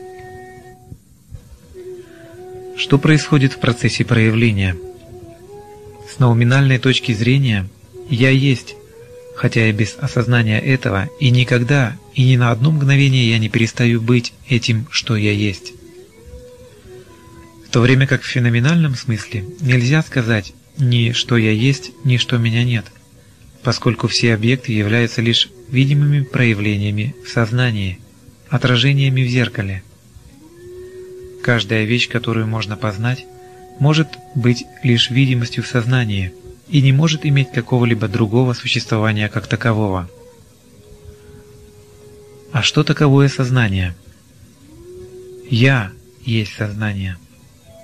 Как только возникает мысль «я есть», ум, являющийся ничем иным, как содержанием сознания, начинает процесс объективизации. И он может делать это лишь посредством концепции дуальности, концептуального разделения на субъект и объект, на взаимозависимые, взаимосвязанные противоположности, такие как удовольствие, боль и так далее. В течение всего этого процесса науминальное, безвременное и чисто субъективное «я» остается неразделенным, целостным, священным и вечным. В концептуализации, чтобы быть познаваемыми, видимые проявления, объекты должны получить две категории. Им необходима форма или объем в пространстве, а также продолжительность во времени. Тогда они могут быть познаны. Если вы можете постоянно пребывать в безупречном единстве ноумена и феноменов, которое является вашей тотальной потенциальностью, то не может существовать никакой основы для воображаемого рабства, от которого вы хотели бы освободиться. Поймите это. Ваша идея рабства, то, что вы являетесь автономной сущностью, подверженной воздействию времени и кармическим причинам-следствиям, это лишь иллюзия – Однако если вы достигли осознания своей основной сущностной природы безвременности, вы не можете не видеть, что элемент пространства-времени по сути есть лишь инструмент для того, чтобы сделать чувственное восприятие феноменальных объектов возможным, и поэтому как средство осуществления рабства не может быть чем-то независимым. И опять, относительное проявление не иллюзорно – поскольку оно является выражением проявленного абсолюта, с которым оно едино.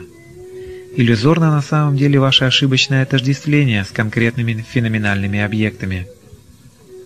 Запомните, не может быть тени без того, что ее дает, то есть тень без субстанции. Но тень – это не субстанция. Один из посетителей сказал, что он безнадежно запутался в жутком клубке идей и концепций – что чувствует себя человеком, получившим в подарок бриллиант, но затем потерявшим его. Что ему теперь делать? Махарадж начал говорить очень тихо. Он сказал, «Пожалуйста, поймите, любая истина перестает быть истиной, как только она оказывается выраженной. Она становится концепцией. Добавьте к этому тот факт, что для цели общения друг с другом нам необходимо использовать слова «я» и «ты», «мы» и «они». Таким образом, уже самая первая мысль разрушает единство и создает дуальность. И именно в дуальности может иметь место общение. Сами слова еще больше увеличивают разделение. Но и это еще не все. Слушатель, вместо того, чтобы непосредственно и интуитивно воспринимать то, что передается, начинает процесс относительного рассуждения с присущей ему ограниченностью в приложении к субъективному и номинальному. Что такое относительное рассуждение? Это рассуждение, в процессе которого субъект создает в своем сознании объекты с противоположными качествами или характеристиками, которые можно сравнить. Другими словами, этот процесс не может происходить иначе, как на основе дуальности субъект-объект. Такое относительное рассуждение может быть эффективно и действительно необходимо для описания объектов посредством сравнения. Но как он может действовать по отношению к субъективному? То, что познает субъект, со всей очевидностью не может познавать себя как объект. Глаз может видеть все, кроме самого себя – Удивительно ли, что вы оказались завязшими в трясине идеи концепции, из которой вы не можете выбраться? Если бы вы только могли видеть истинное положение дел, вы бы увидели, что все это шутка. Это все как бы второй план. Перейдем теперь к основной проблеме. Кто это «я», которое пытается вернуться по тому же пути, по которому оно пришло? Как бы долго вы ни бежали, преследуя свою тень, она всегда будет впереди. Что имеется в виду под возвращением? Имеется в виду возврат к тому состоянию, когда сознание полностью отсутствовало. Но пока есть отрицающий, продолжающий отрицать и отрицать, то есть гоняться за тенью, вы будете оставаться неотрицаемым. И в этом вся суть. Попытайтесь понять то, что я говорю, и не с помощью своего интеллекта, не как вы, использующий свой интеллект, но как осознавание как таковое. Должно быть окончательное и полное отрицание, такое, чтобы исчез и сам отрицающий. Вы пытаетесь понять, чем вы являетесь посредством концепции существования, в то время как в действительности нельзя сказать, что «я» есть или нет. «Я» находится вне пределов самой концепции существования, вне концепции как положительного, так и отрицательного присутствия. Пока это не будет понято очень глубоко, вы будете продолжать создавать свои собственные воображаемые преграды, каждая из которых будет сильнее предыдущей. То, что вы пытаетесь найти, это то, чем вы уже являетесь. Вы есть и всегда были там, куда вы хотите быть приведены. На самом деле нет никакого «где», куда вас можно было бы привести. Осознавание этого очевидного положения дел и является ответом. Лишь достижение понимания – делать ничего не нужно.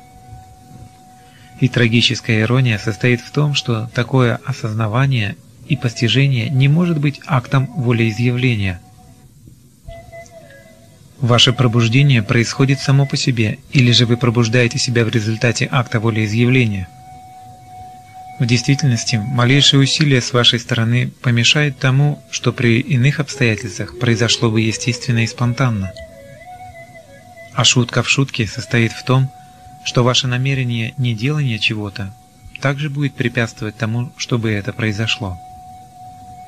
Это же так просто – как делание чего-то, так и неделание чего-то является волевым усилием.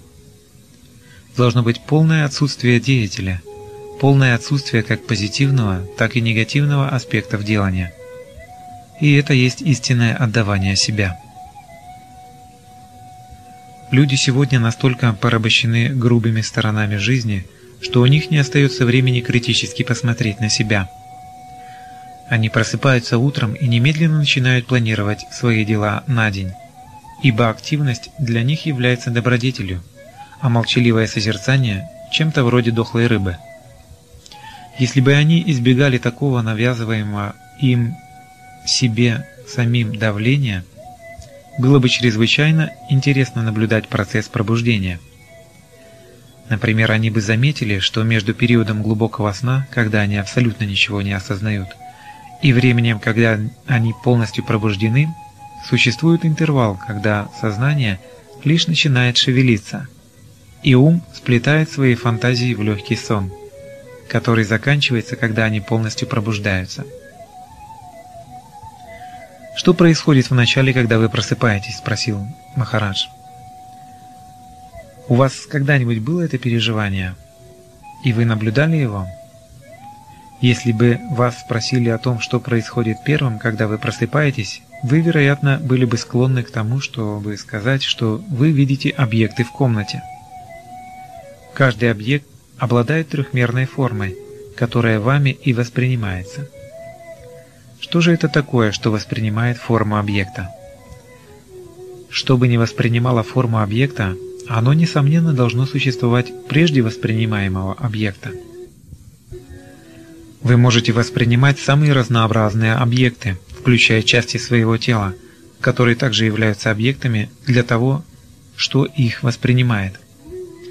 Следовательно, то, что воспринимает, не есть тело, которое также является объектом, поскольку оно также может восприниматься. Воспринимающий – это субъект, а воспринимаемая вещь – объект. Что же воспринимает? Воспринимающим является сознание – ощущение бытия, состояние «я есть». Если бы вы утром так и не спешили вставать с постели и начать свои повседневные дела, то как только вы проснулись, вы бы заметили, что в действительности пробуждение означает четкое ощущение присутствия. но сознательное присутствие не конкретного индивидуума с каким-то и таким-то именем, а сознательное присутствие как таковое, то есть то, что дает чувствительность живым существам и возможность функционировать различным чувствам. Вы бы тогда осознали, что существует два концептуальных, но отдельных центра. Один – это та точка сознания, от имени которой вы инстинктивно говорите «я». И второй – это объективный центр психосоматического механизма, действующего в этом мире, с которым вы ошибочно отождествляете себя посредством определенного имени. Один – это субъективно то, чем вы являетесь как истинное «я», Второй – это физическая форма, которая представляет собой то, чем вы кажетесь, как ложное «я». В действительности нет никаких «я» и «ты», есть только истинное «я». Поймите это на глубинном уровне и будьте свободны, свободны от ошибочного отождествления. И, наконец, последний шаг, который нужно сделать на пути к пониманию – это сознание представляет собой таковость, вкус сущности пищи, из которой состоит тело и которой оно поддерживается. И таким образом сознание так же, как и тело, подвержено воздействию времени. Когда тело умирает, сознание исчезает, подобно пламени, которое исчезает, когда все топливо сгорает. В действительности сознание – это продолжительность, без которой объект не существовал бы достаточно долго для того, чтобы проявиться и быть воспринятым. Что же тогда представляете собой вы? Пока существует тело, вы являетесь этим сознательным присутствием в нем, воспринимающим принципом. Когда тело умирает, вы являетесь абсолютным осознаванием, с которым сливается временное сознание и тогда больше нет никакого ощущения присутствия. Так что запомните, никто не рождается и никто не умирает, поскольку все формы, которые появляются, какое-то время существуют и затем исчезают, это ваше выражение, это ваше зеркальное отражение.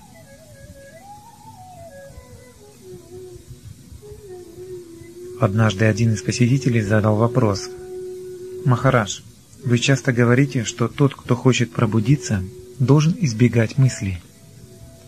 И все же, несомненно, не все мысли могут означать концептуализацию, которой, как человек считает, он должен избегать. Например, ваши ответы на вопросы обычно настолько точны и в то же время настолько спонтанны, что может показаться, что в их основе нет никаких мыслей, и все же какая-то мысль должна стоять за этими ответами. Ответ Махараджа был таков. Действительно существует огромная разница между одними мыслями и другими. Мысли, из которых сплетаются грезы, или мысли сожаления о событиях, имевших место в прошлом, или же мысли страха и беспокойства, а также ожидания будущего, несомненно, очень сильно отличаются от мыслей, возникающих спонтанно из самой глубины – от тех, которые можно назвать мыслями, не требующими ни аргументации, ни интерпретации со стороны ума. Первый тип мыслей следует игнорировать и избегать. Мысли же второго типа невозможно игнорировать или избежать, поскольку они по своей сути спонтанны и непосредственны, и в основе своей неконцептуальны. Самая первая мысль «я есть» несомненно является мыслью, но нам не нужна какая-либо аргументация или подтверждение этого со стороны ума.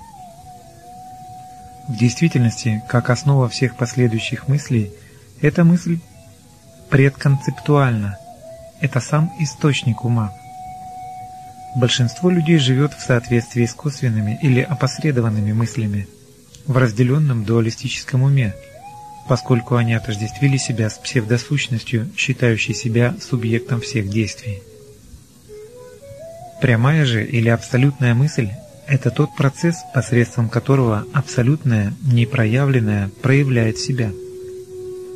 Такая мысль спонтанна, мгновенна и, следовательно, лишена элемента продолжительности, который является аспектом расщепления ума. При наличии продолжительности мысль обязательно должна быть мыслью вторичной – подвергшийся феноменальной и дуалистической интерпретации. Спонтанная, интуитивная, свободная от дуальности мысль не может возникнуть, если буря концептуального мышления не улеглась, и ум не пребывает в состоянии как бы поста. И такая мысль не подвержена связанности. Результатом мгновенной чистой мысли является чистое действие, без малейшего следа связанности, поскольку нет никакой сущности, которая была бы вовлечена в этот процесс. Махараджи заметил, что большинство религий изначально были основаны на чистых, непосредственных мыслях, но со временем они опустились до уровня концепций. И постепенно на этих концепциях была воздвигнута громадная аморфная структура, достаточно привлекательная, чтобы притягивать и вводить в заблуждение миллионы людей.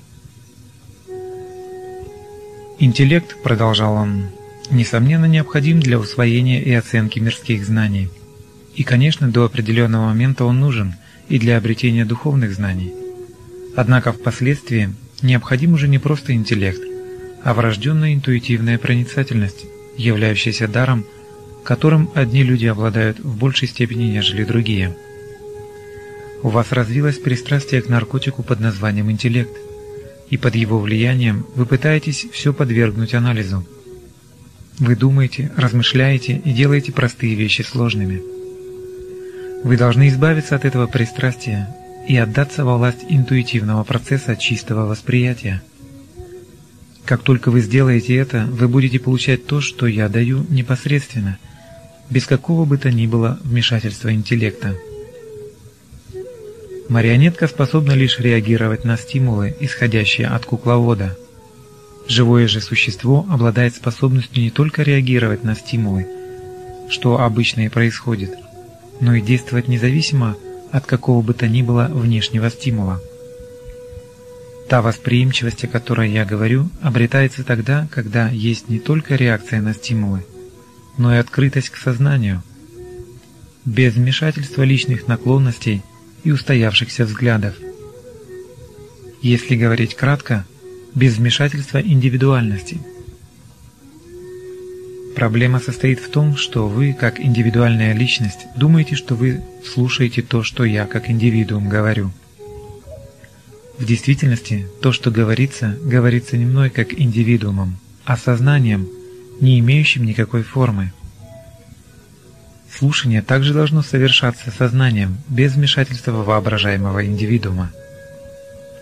Могли бы у вас вообще возникнуть какие-нибудь вопросы, будь вы без сознания? Пусть же сознание слушает то, что сознание говорит о сознании. Помните, что все мысли – это движение в сознание, наблюдаемые и познаваемые сознанием. Индивидууму нет места в этом функционировании, кроме как простой видимости в сознании. Махарадж часто повторял, что вы есть сознательное присутствие. Тело – это лишь инструмент, механизм, который был бы абсолютно бесполезен, если бы не находящаяся в нем энергия. Ощущение «я есть» – знание того, что я жив, сознание, дающее ощущение присутствия. На самом деле это сознательное присутствие и есть то, чем человек является, а не феноменальная видимость, которая есть тело.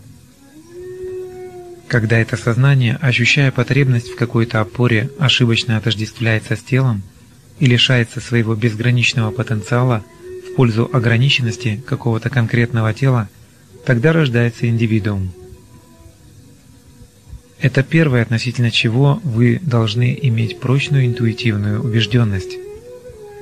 Другой основополагающий аспект заключается в том, что вы должны обладать очень ясным пониманием того, каким образом произошло соединение тела и сознания. Другими словами, у вас не должно быть абсолютно никаких сомнений относительно собственной истинной природы –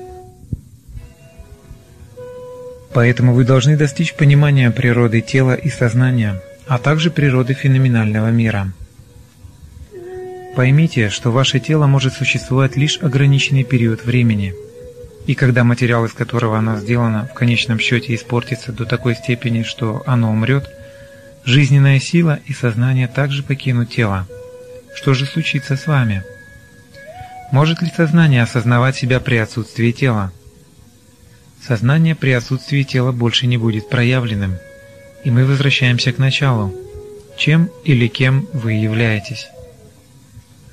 Конечно, это нельзя выразить словами, но вы-то это знаете.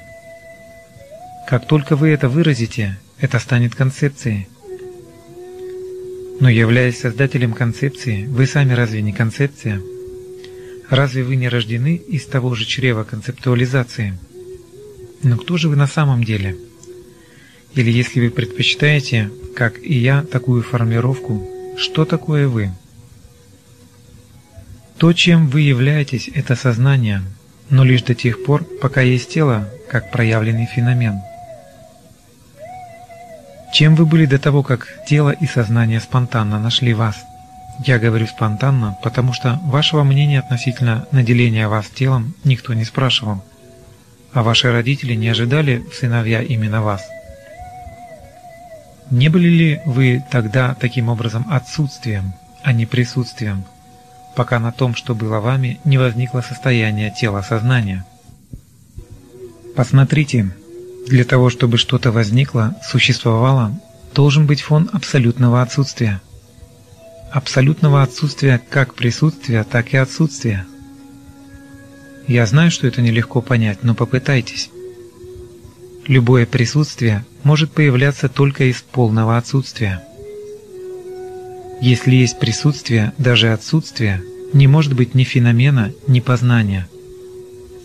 Следовательно, полное, абсолютное отсутствие подразумевает полное отсутствие концептуализации. Это ваше истинное изначальное состояние.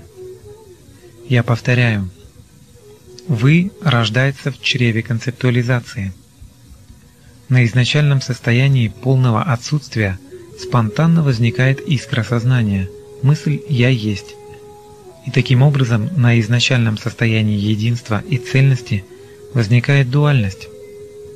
Дуальность субъект-объект, правильное и неправильное, чистое и нечистое. Все это рассуждение, сравнение, вынесение суждения и так далее. Вам ясно, что вы предшествуете всем концептуализациям. То, чем вы кажетесь как феноменальный объект, не что иное, как концепция. То, чем вы в действительности являетесь, не может быть понято по той простой причине, что в состоянии неконцептуальности не может быть никого, кто бы понял, чем он является. Поразмышляйте над этим.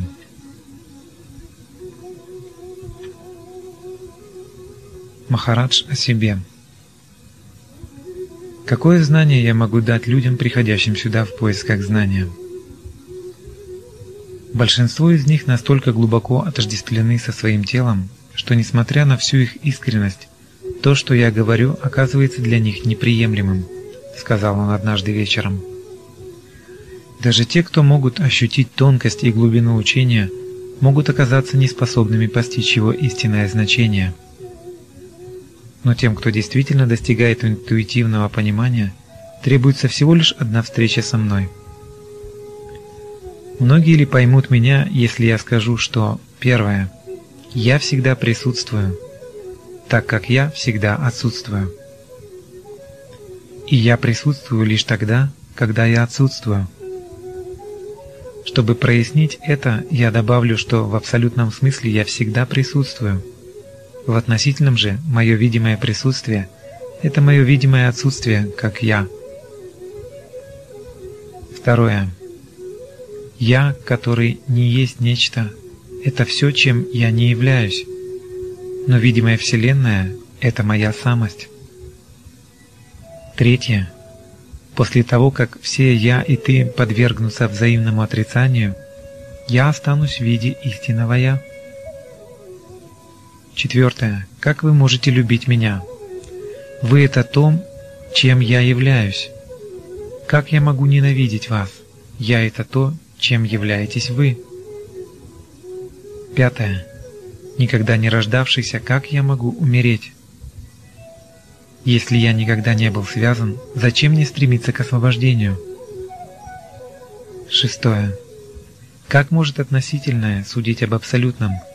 Абсолютное – это на самом деле относительное, когда относительное больше не относительное, когда относительное отбрасывает все, что делает его относительным. При отсутствии физической формы сознание не осознает себя. Седьмое. Чем вы были до того, как были рождены? Восьмое. Предпочтение и различия – это все концептуальная галиматья. Они могут видеться лишь относительно. В абсолютном же не может быть видимого, и, следовательно, нет ни предпочтений, ни различий. Девятое. Соберите все знания, которые вы хотите обрести, как мирские, так и духовные, и затем предложите их в качестве пожертвования абсолютному. Что слушатель думает обо мне? Что он может подумать обо мне? Единственное заключением, к которому он может прийти, это то, что «я» абсолютно, так же, как и относительно, безумен. Видеть ложное как ложное есть истина. Однажды один из посетителей поднял руку и спросил, означает ли отождествление с телом, просто в силу такого отождествления, рабство? Джняни не могут отказаться от тела во время своей жизни и в отношении физических функций должны проживать свою жизнь так же, как и другие человеческие существа. Более того, джняни не действуют все одним и тем же образом. У каждого из них свой собственный стиль поведения в мире, свои особенности общения с другими людьми – нет ли таким образом и у джняни определенного отождествления с индивидуальным телом?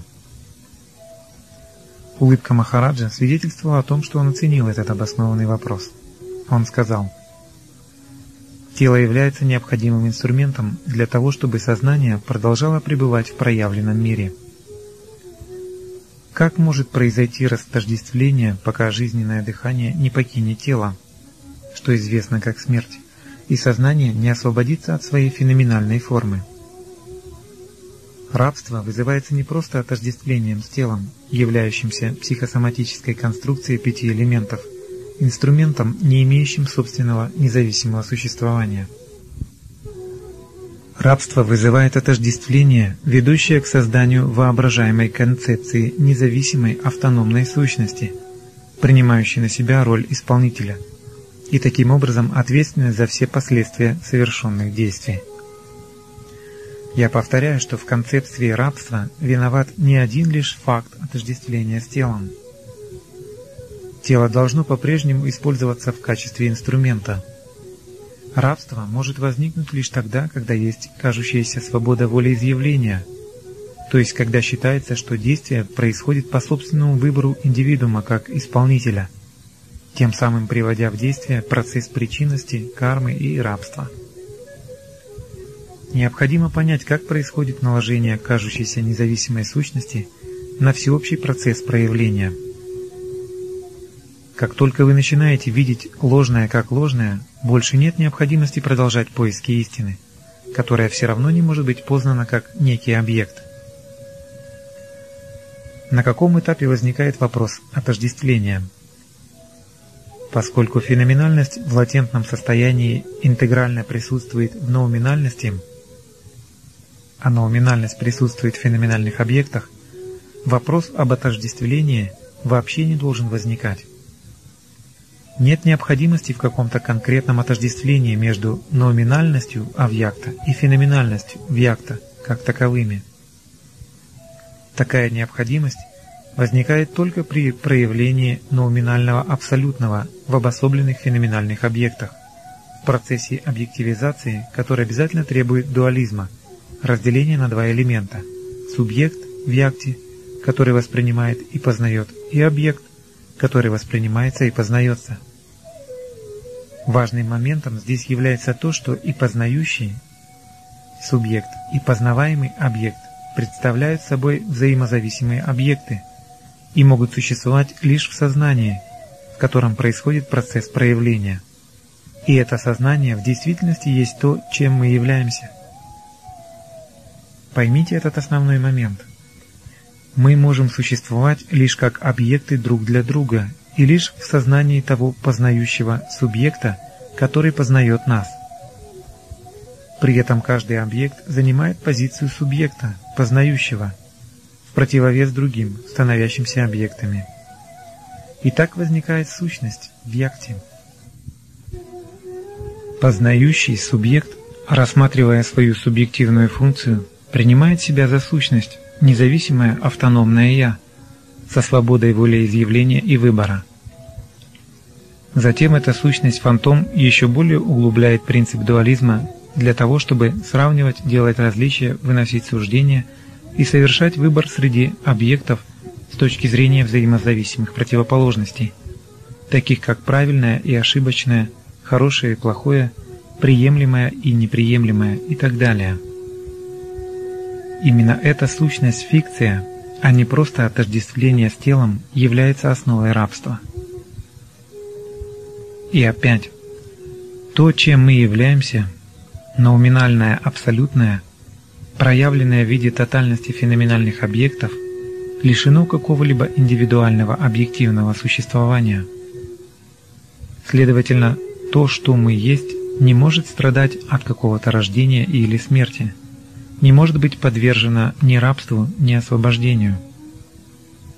Как рабство, так и вытекающие из него страдания являются просто концепциями – основанными на отождествлении с полностью воображаемой сущностью познающим субъектом в якте.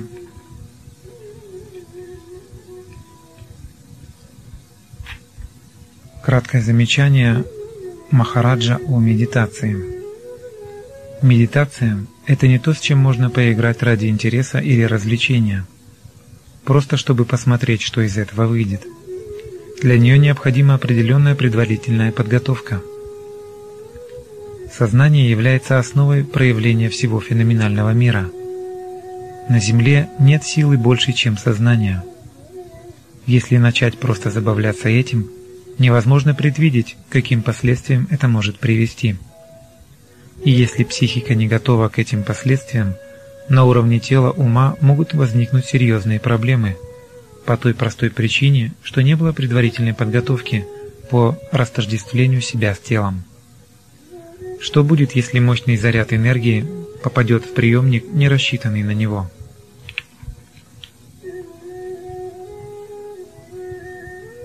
Нет ничего, кроме «я». Вы должны определить, кто эти «я», «вы» и «он», о которых мы говорим – которые делают то или это якобы по своей воле и для своего удовольствия. Как вы рассматриваете себя? Вы видите свое тело, или на самом деле его часть, и вы отождествляете себя с ним. Но во время глубокого сна или под воздействием седативных препаратов вы не отождествляетесь с этим телом. В действительности происходит то, что видимое проявление вашего тела в сознании воспринимается и интегрируется вами в точности так же, как любым другим наблюдателем. Ваше собственное представление о себе настолько же иллюзорно и эфемерно, как и представление других, хотя, возможно, немного более лестно. Здесь следует отметить тот факт, что та неизменная личность, которой вы себя считаете, не что иное, как видимое проявление в сознании. Более того, это представление изменится, и оно менялось время от времени. Любая мысль о себе, ваша собственная или чья-то еще, является лишь движением сознания, лишь временным ментальным образом. Это все, чем вы являетесь. Но вы ли это на самом деле? Лишь ментальный образ? Существует ли в действительности какой-либо образ, с которым человек мог бы отождествить себя как неизменная, независимая, автономная сущность? обладающая свободой действия. В относительном, феноменальном смысле «вы» или «я» — это не более чем частичка физической материи, которая была зачата в утробе и в которой в латентном состоянии пребывала искра сознания, присущего всему проявленному миру. Все бесчисленные формы феноменальных объектов в относительном аспекте являются объектами абсолютной субъективности, истинного «я», Основой же проявления является дуальность субъекта и объекта, где каждый объект представляет собой другого по отношению к любому объекту, воспринимающему его как мнимый субъект. Ни один объект не имеет независимого существования как такового. Мы все лишь видимые проявления в сознании, концепции в уме. Каждое живое существо есть не более чем своя собственная концепция и концепция тех, кого он считает другими. Если вы не имеете независимого существования, как вы можете действовать? Действуете ли вы вообще? Или же вы лишь реагируете на внешний стимул, подобно марионетке? Если бы вы спокойно посидели и посмотрели, что происходит, вы бы быстро поняли, что на самом деле мы не живем. Нас живут. Что вся жизнь как таковая не более чем то, что можно назвать видимым функционированием. Видимым, поскольку все функционирование, опять же, представляет собой не более чем панорамную видимость в сознании – если сознания нет, как в глубоком сне или под воздействием седативных препаратов, нет и функционирования. Далее, как мы вписываемся во все это функционирование.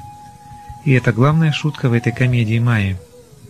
Мы не только никогда не были вне его, но все функционирование – это не что иное, как мы. То, чем мы являемся, это целостный, священный, ноуминальный абсолют – не воспринимаемый чувствами, но воспринимаемый и познаваемый в относительной дуальности в виде проявленных феноменальных объектов. Феноменально мы представляем собой трансцендентность в виде «я», а ноуминально – имманентность, в зависимости от того, как мы себя рассматриваем. Нет ничего, кроме «я», нет ни меня, ни других. В относительном проявлении феноменальные объекты концептуализируются в сознании как «я», и каждый объект, принимая на себя субъективность, познает другие объекты как других. Но уминально есть только субъективное истинное «я», без какой-либо дуальности. Часто возникает вопрос о том, что лучше, Бхакти или Джняна. В действительности нет вопроса о выборе того или другого – в мистическом переживании индивидуум полностью уничтожается, каковы бы ни были обстоятельства. То есть, был ли достигнут этап взлета посредством преданности и поклонения или посредством знания, или же посредством сочетания обоих этих путей. Можно сделать ясное заключение, что до тех пор, пока остается идея обособленной сущности, обладающей независимостью и свободой выбора действия – Мистическое переживание того, что вся Вселенная – это иллюзия, произойти не может.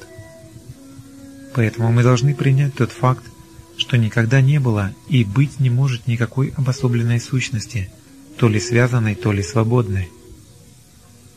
В мире существуют миллионы человеческих существ, и психика каждого из них определяется темпераментом, который задает его физическая структура.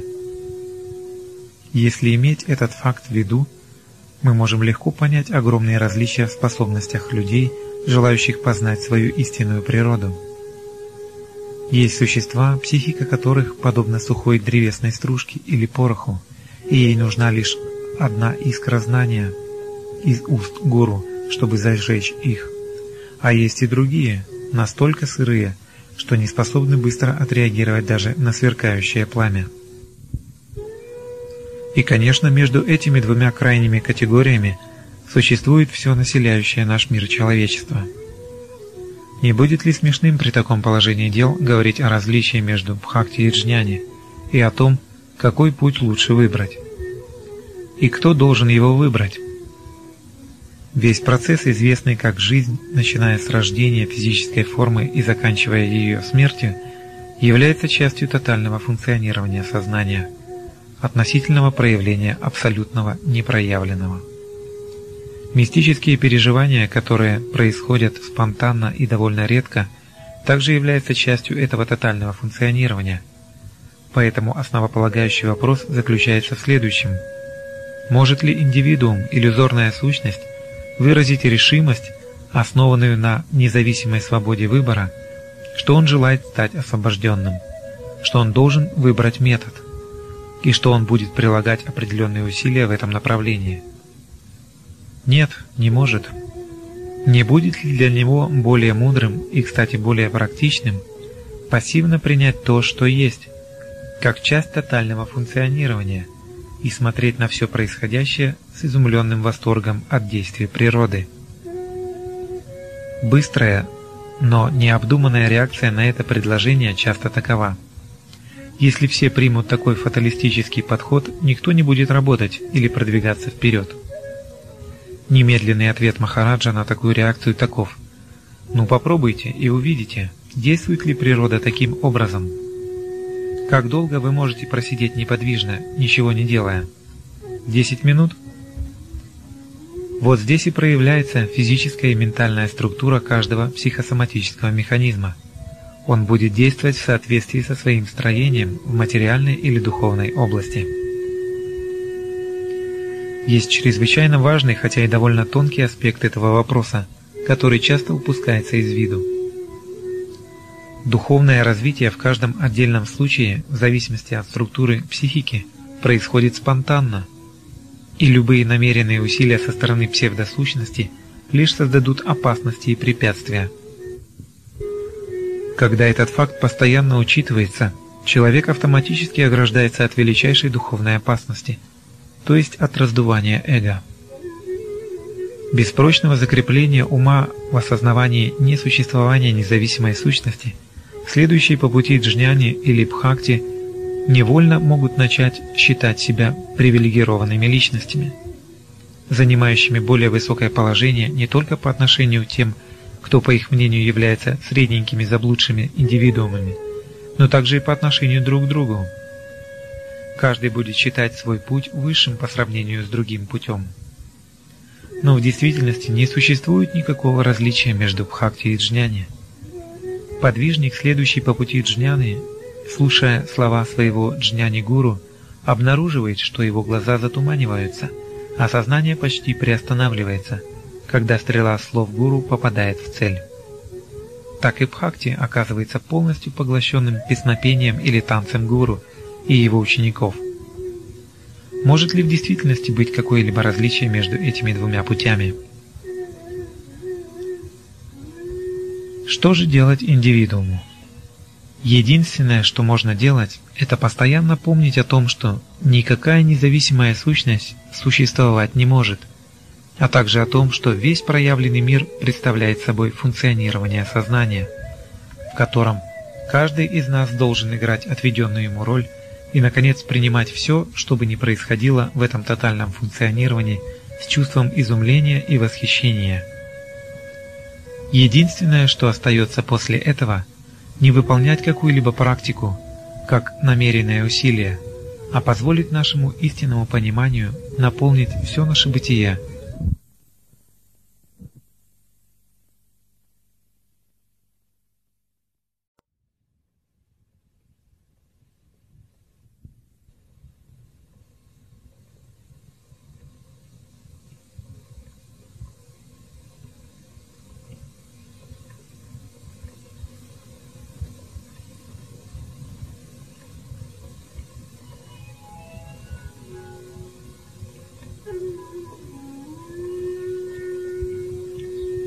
Основой учения Шрини Саргадаты Махараджа является знание своей истинной природы. Это знание представляет собой ту главную ось, вокруг которой движется все остальное.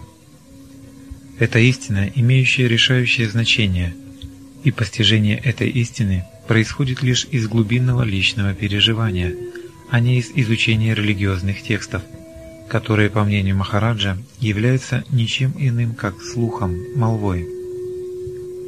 Основываясь на неопровержимых фактах и полностью отбрасывая всяческие допущения и спекуляции, он часто обращается к новому посетителю с такими словами. «Вы сидите там, я сижу здесь, и есть внешний мир. И на мгновение мы можем допустить, что должен быть Создатель всего этого, скажем, Бог. Эти три-четыре момента являются фактами или переживанием, не слухом. Давайте ограничим наш разговор лишь этими моментами. Такой подход автоматически исключает вместе со слухом и традиционные тексты. Поэтому беседы Махараджа всегда отличаются восхитительным ощущением свежести и свободы.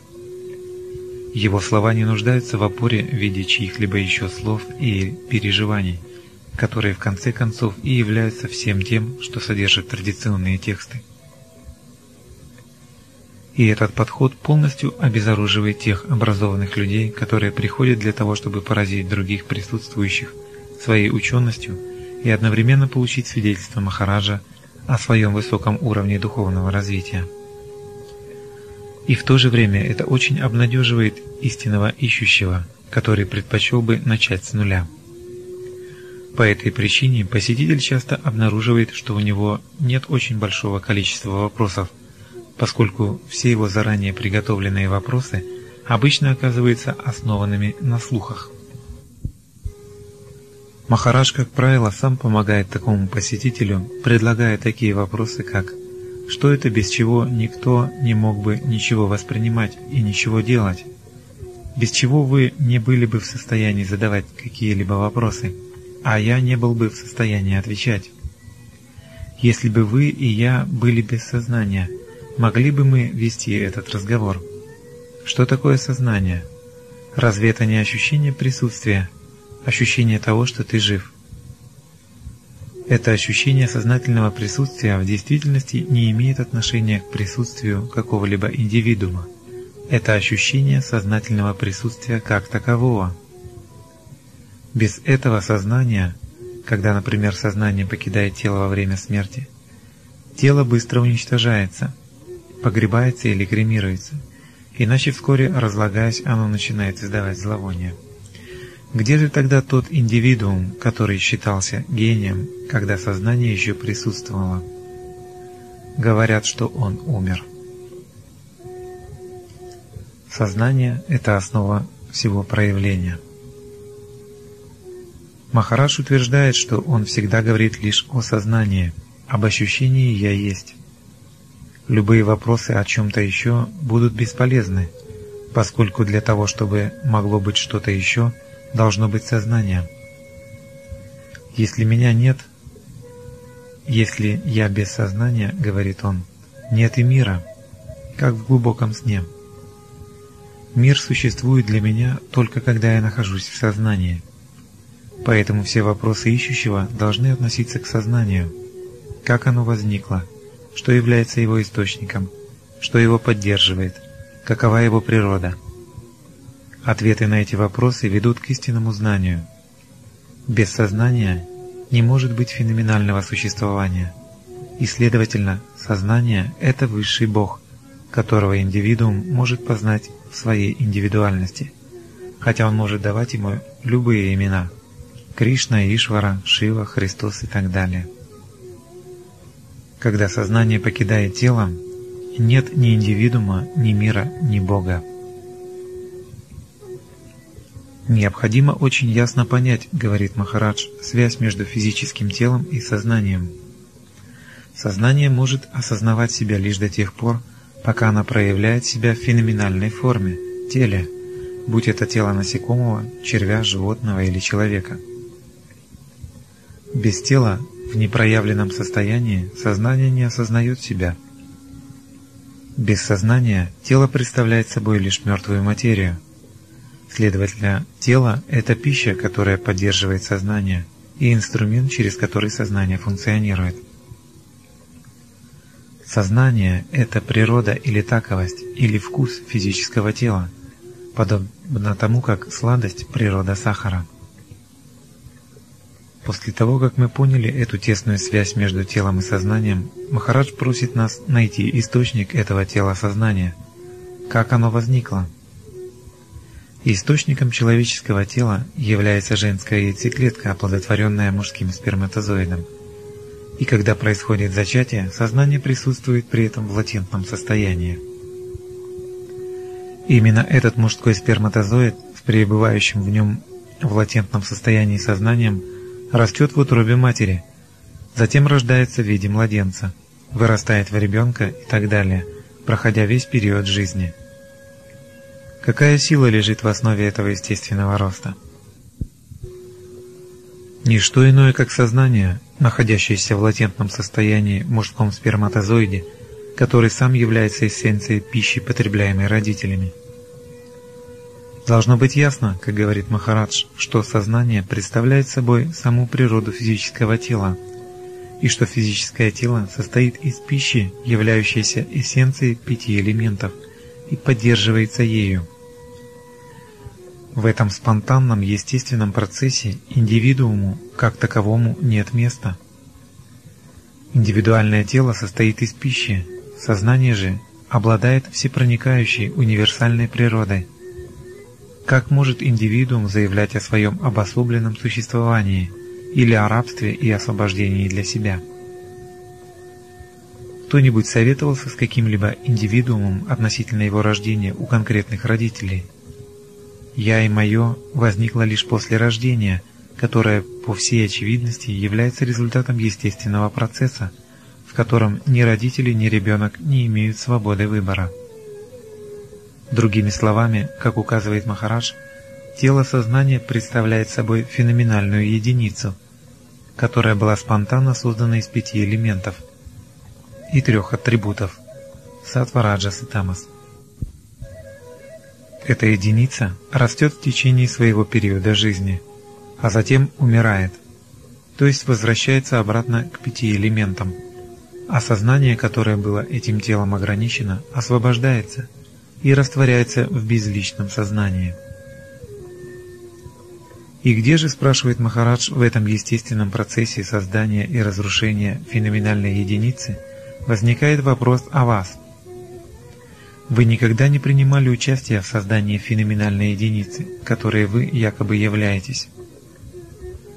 Ваши родители сказали вам, что вы были рождены, и что определенное тело – это вы.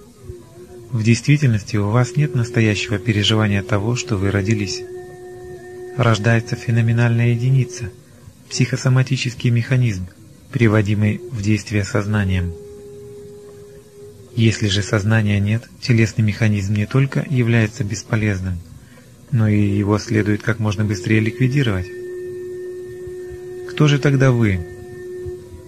Вы – это то, чем вы были до того, как появилось тело-ум то, чем вы были сто лет назад, говорит Махарадж.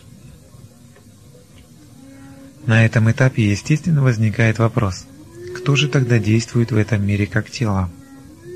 Согласно Махараджу, все сущее представляет собой проявленное сознание.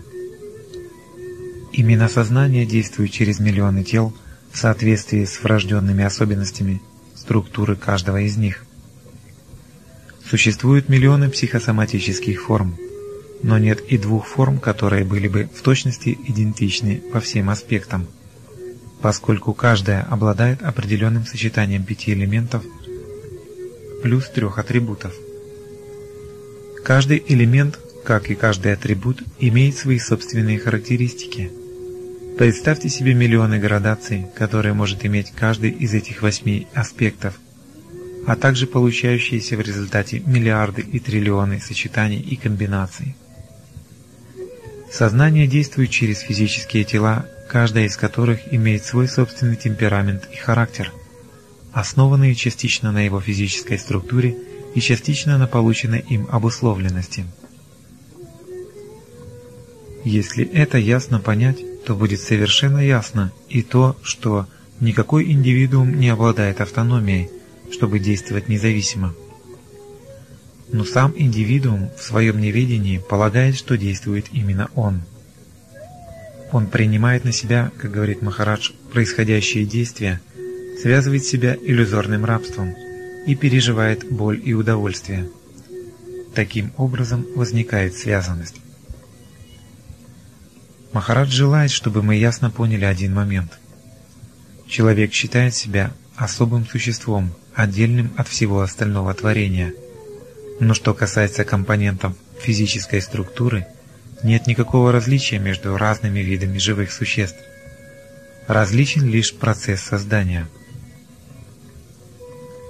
Основная цель Парамартхи Махарадж постоянно указывает на то, что мы не должны забывать, пропускать, не замечать или игнорировать основную цель всей Парамартхи – конечного постижения и должны знать свою сварупу, то есть свою истинную природу. Какова наша истинная природа? Махарадж сказал бы так. Непроявленная в покое наша природа – это абсолютное единство, чистое осознавание, не осознающее себя. Проявленная, функционирующая в дуальности наша природа – это сознание, ищущее само себя как другого, поскольку оно не может выносить свое собственное присутствие. Другими словами, как говорит Махарадж, тело сознания возникло в нашем изначальном состоянии безвременной, неизменной, абсолютной ноуминальности, безо всякой причины, подобно временной болезни, как часть тотального функционирования безличностного сознания в его роли праджни. Каждая феноменальная форма существует отведенный ей период времени – и в конце своей жизни исчезает так же спонтанно, как она появилась.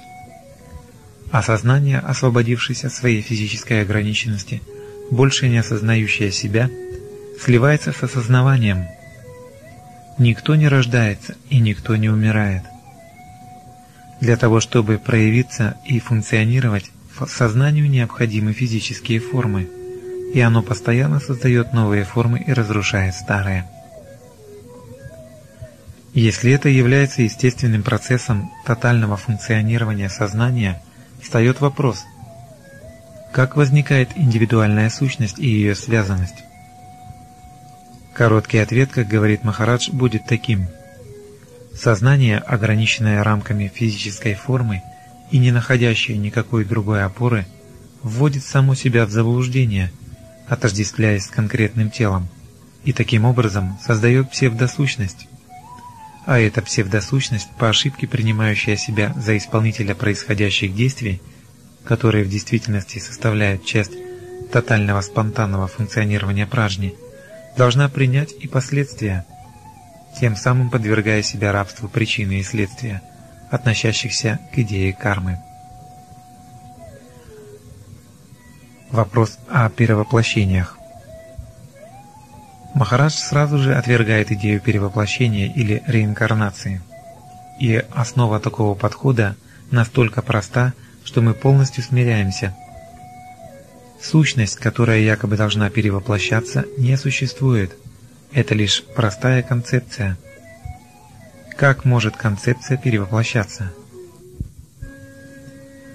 С видом полной невинности Махарадж спрашивает сторонника идеи перевоплощения – Пожалуйста, я хочу знать, кто должен перевоплощаться. Тело умирает и после смерти ликвидируется, закапывается или сжигается, и как можно скорее. Другими словами, тело окончательно и безвозвратно разрушается. Таким образом, тело, которое было объективной вещью, не может родиться заново. Как тогда может перевоплотиться нечто, не являющееся объективным, например, жизненная сила, прана? которое после смерти тела смешивается с внешним воздухом, или сознание, сливающееся с безличностным сознаванием. Возможно, говорит Махарадж, вы станете утверждать, что перерождаться будет сущность, о которой идет речь. Но это вообще смехотворно. Вы же знаете, что сущность – это не что иное, как концепция, галлюцинация, возникающая, когда сознание по ошибке отождествляется с конкретной формой – как вообще возникла идея перевоплощения? Возможно, она была создана как некого рода приемлемая рабочая теория, способная удовлетворить более простых людей, не обладающих достаточными интеллектуальными способностями, чтобы мыслить в параметрах, выходящих за рамки проявленного мира. Псевдосущность Чтобы ясно увидеть, как возникает псевдосущность или эго – являющаяся якобы причиной и объектом мнимого рабства, необходимо понять концептуальный процесс проявления. То, чем мы являемся, номинально, абсолютно. Это единство абсолют-субъективность, без малейшего следа объективности. Единственный способ, которым это то, чем мы являемся, может проявить себя, это процесс дуальности – началом которого является движение сознания, ощущение «я есть». Этот процесс появления объективизации, который до тех пор полностью отсутствовал, влечет за собой разделение на субъект, который воспринимает, и объект, который воспринимается, на познающего и познаваемое. Но умен, чистая субъективность, всегда остается единственным субъектом. Следовательно, и мнимый познающий, и мнимое познаваемое являются объектами сознания. Это главный фактор, который необходимо иметь в виду. Лишь в сознании может произойти этот процесс. Каждая вещь, которую можно вообразить, то есть феноменальный объект любого вида, воспринимаемая нашими чувствами и интерпретируемая нашим умом, представляет собой видимое проявление в нашем сознании. Каждый из нас существует лишь как объект, видимое проявление в чьем-то сознании. Познающий и познаваемое оба являются объектами в сознании. Но то, что познает объект, считает себя субъектом познания других объектов, находящихся во внешнем по отношению к нему мире. И этот познающий субъект рассматривает свою псевдосубъективность как существование независимой автономной сущности – «я», обладающей свободой воли изъявления – Принцип дуальности, который начинается с ощущения «я есть» и который является основанием всего феноменального проявления, расширяется еще дальше, когда псевдосущность в своей роли псевдосубъекта посредством сравнивания взаимозависимых противоположностей начинает процесс рассуждения и после сравнения начинает выбирать из них. Это и составляет процесс концептуализации. Кроме этой дихотомии субъект-объект, процесс феноменального проявления зависит от основополагающей концепции пространства и времени. В отсутствии концепции пространства ни один объект не может быть видим в своем трехмерном объеме. Подобным же образом, в отсутствии связанной с ней концепции времени, трехмерный объект не мог бы восприниматься, как и не могло бы быть измерено никакое движение, поскольку для того, чтобы сделать объект воспринимаемым, необходима длительность.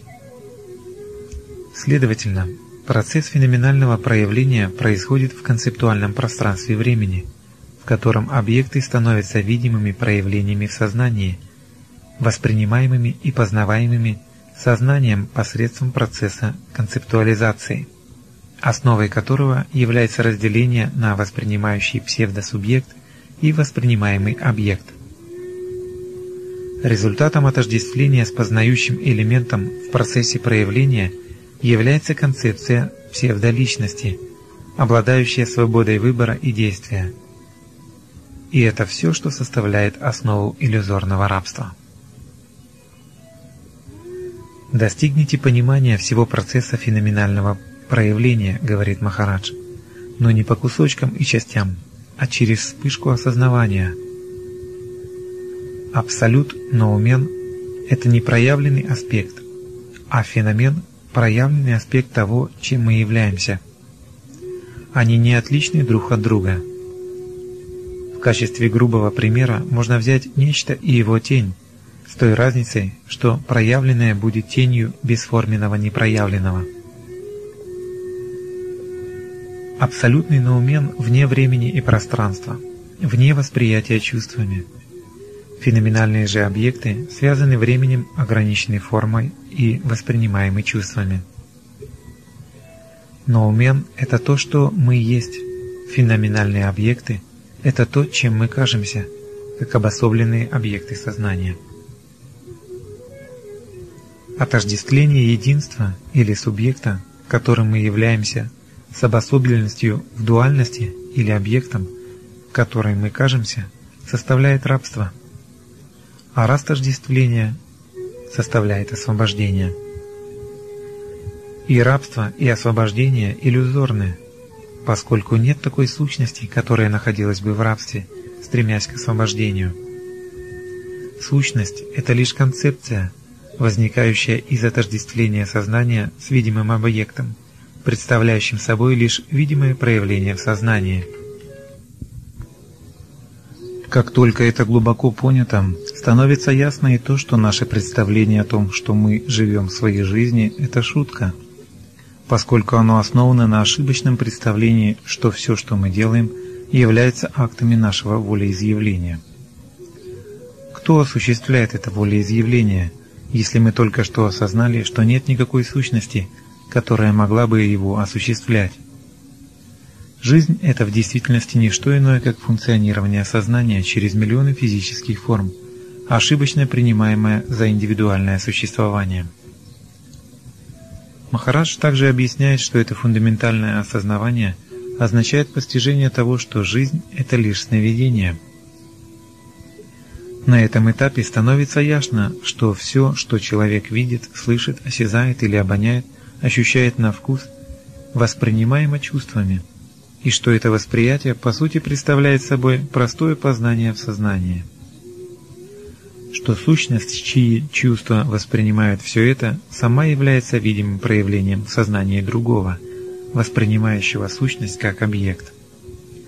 Таким образом, поскольку объекты, ошибочно воспринимаемые как сущности в сознании друг друга, не являются автономными сущностями, в действительности нет никакого воспринимающего как такового – есть лишь восприятие концептуальных объектов, движущихся в концептуальном пространстве концептуальной длительности. Не является ли все это аспектами сновидения, которые мы переживаем во время сна? Когда сновидящий просыпается, сновидение прекращается, и проснувшийся не переживает больше по поводу других сущностей в сновидении. Подобным образом, пробудившийся в жизни сновидение – тот, кто осознает, что ничего из того, что воспринимаемо чувствами, включая ту сущность, которую он принимает за себя, не может быть ничем иным, как простым видимым проявлением сознания, не переживает больше по поводу других снящихся персонажей в этой жизни сновидения. Пробудившийся осознает, что он является необусловленной абсолютной субъективностью, в которой движение сознания спонтанно – без какой-либо причины и цели вызвало эту жизнь сновидения, и он просто проживает это сновидение. В конце отведенного периода его существования сознание снова спонтанно сливается с абсолютной субъективностью. Реакция посетителей, услышавших от Махараджа все вышеизложенное, поразительно схожа. Задается вопрос – то, что вы сказали, отличается большой глубиной, и я думаю, что я понимаю это интеллектуально. Но что конкретно необходимо делать, чтобы достичь действительного переживания этого? Иногда Махарадж скрывает свою крайнюю досаду, а иногда взрывается, услышав этот вопрос. Но обычно он отвечает контрвопросом. Кто этот некто, который считает, что он должен что-то делать? И что он должен достичь? Как только достигнуто понимание того, что сущность – это лишь ошибочная концепция, что тело, как и любой другой феноменальный объект, это лишь переживание в сознании, и что нет никого, кто мог бы осуществлять волеизъявление, какой может быть вопрос о каком-либо делающем что-либо? Понимание, постижение – это все. Полностью, насквозь проникнуться этим пониманием – это все действия, которые необходимы для освобождения. И никакое количество других действий не поможет достичь его без полного устранения ошибочной концепции независимой сущности, обладающей автономией действия. Без устранения «я» не может появиться истинное «я». Когда исчезает ложное «я», вы есть истинное «я». Если стрела попала в цель, говорит Махарадж, никаких вопросов больше быть не может. Но прямое и интуитивное постижение этих фактов, полет стрелы, затруднено вмешательством концептуализации, совершаемой интеллектом. Интеллектуальное понимание основано на причине и следствии, одном из аспектов временного дуализма, являющегося фундаментом концептуализации – с другой стороны, интуитивное, непосредственное понимание находится вне времени, там, где причина и следствие есть единое целое. Именно интеллектуальное понимание ведет к вопросу. Если нет никакой автономной сущности, которая осуществляла бы волеизъявление, как достигается существование, свободное от такого волеизъявления, или как человеку жить и действовать в этом мире. Когда задается такой вопрос, Махараш обычно отвечает так. Если вы действительно достигли понимания того, о чем я говорю, не имеет значения, что вы делаете. С другой стороны, это не имеет значения также и в том случае, если вы не поняли то, о чем я говорю.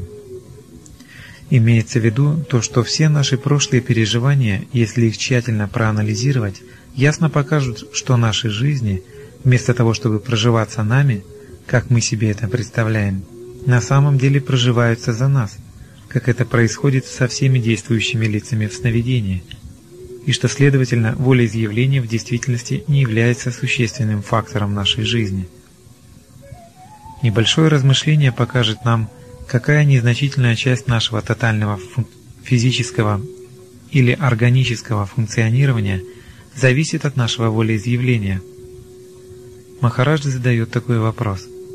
Как долго вы можете жить без сна, пищи и воды? Как долго вы можете продержаться без выделительных процессов тела? Как долго вы можете оставаться без дыхания?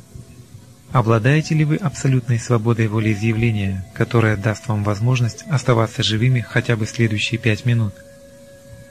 Проявляли ли вы свое волеизъявление, когда были зачаты? А когда зачатая материя росла в утробе матери? Когда Махарадж говорит нам, что на самом деле не имеет значения, что мы делаем, он хочет, чтобы мы поняли, что не может быть никакой сущности – которая проявляла бы какие-нибудь действительные волеизъявления. То ли делая что-либо, то ли не делая. И то, что мы принимаем за результат нашего волеизъявления, является лишь чем-то неизбежным. Если этот результат соответствует тому, что мы считаем приемлемым для нас в данное время, мы гордимся своим действием, основанным на волеизъявлении, и считаем его личным достижением. Если же он не соответствует этому, то становится для нас причиной гнева, страдания и досады.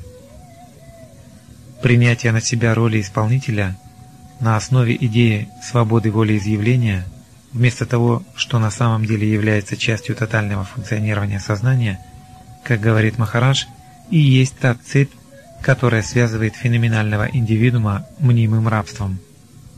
Мнимым, потому что нет никакой сущности, которая была бы связана.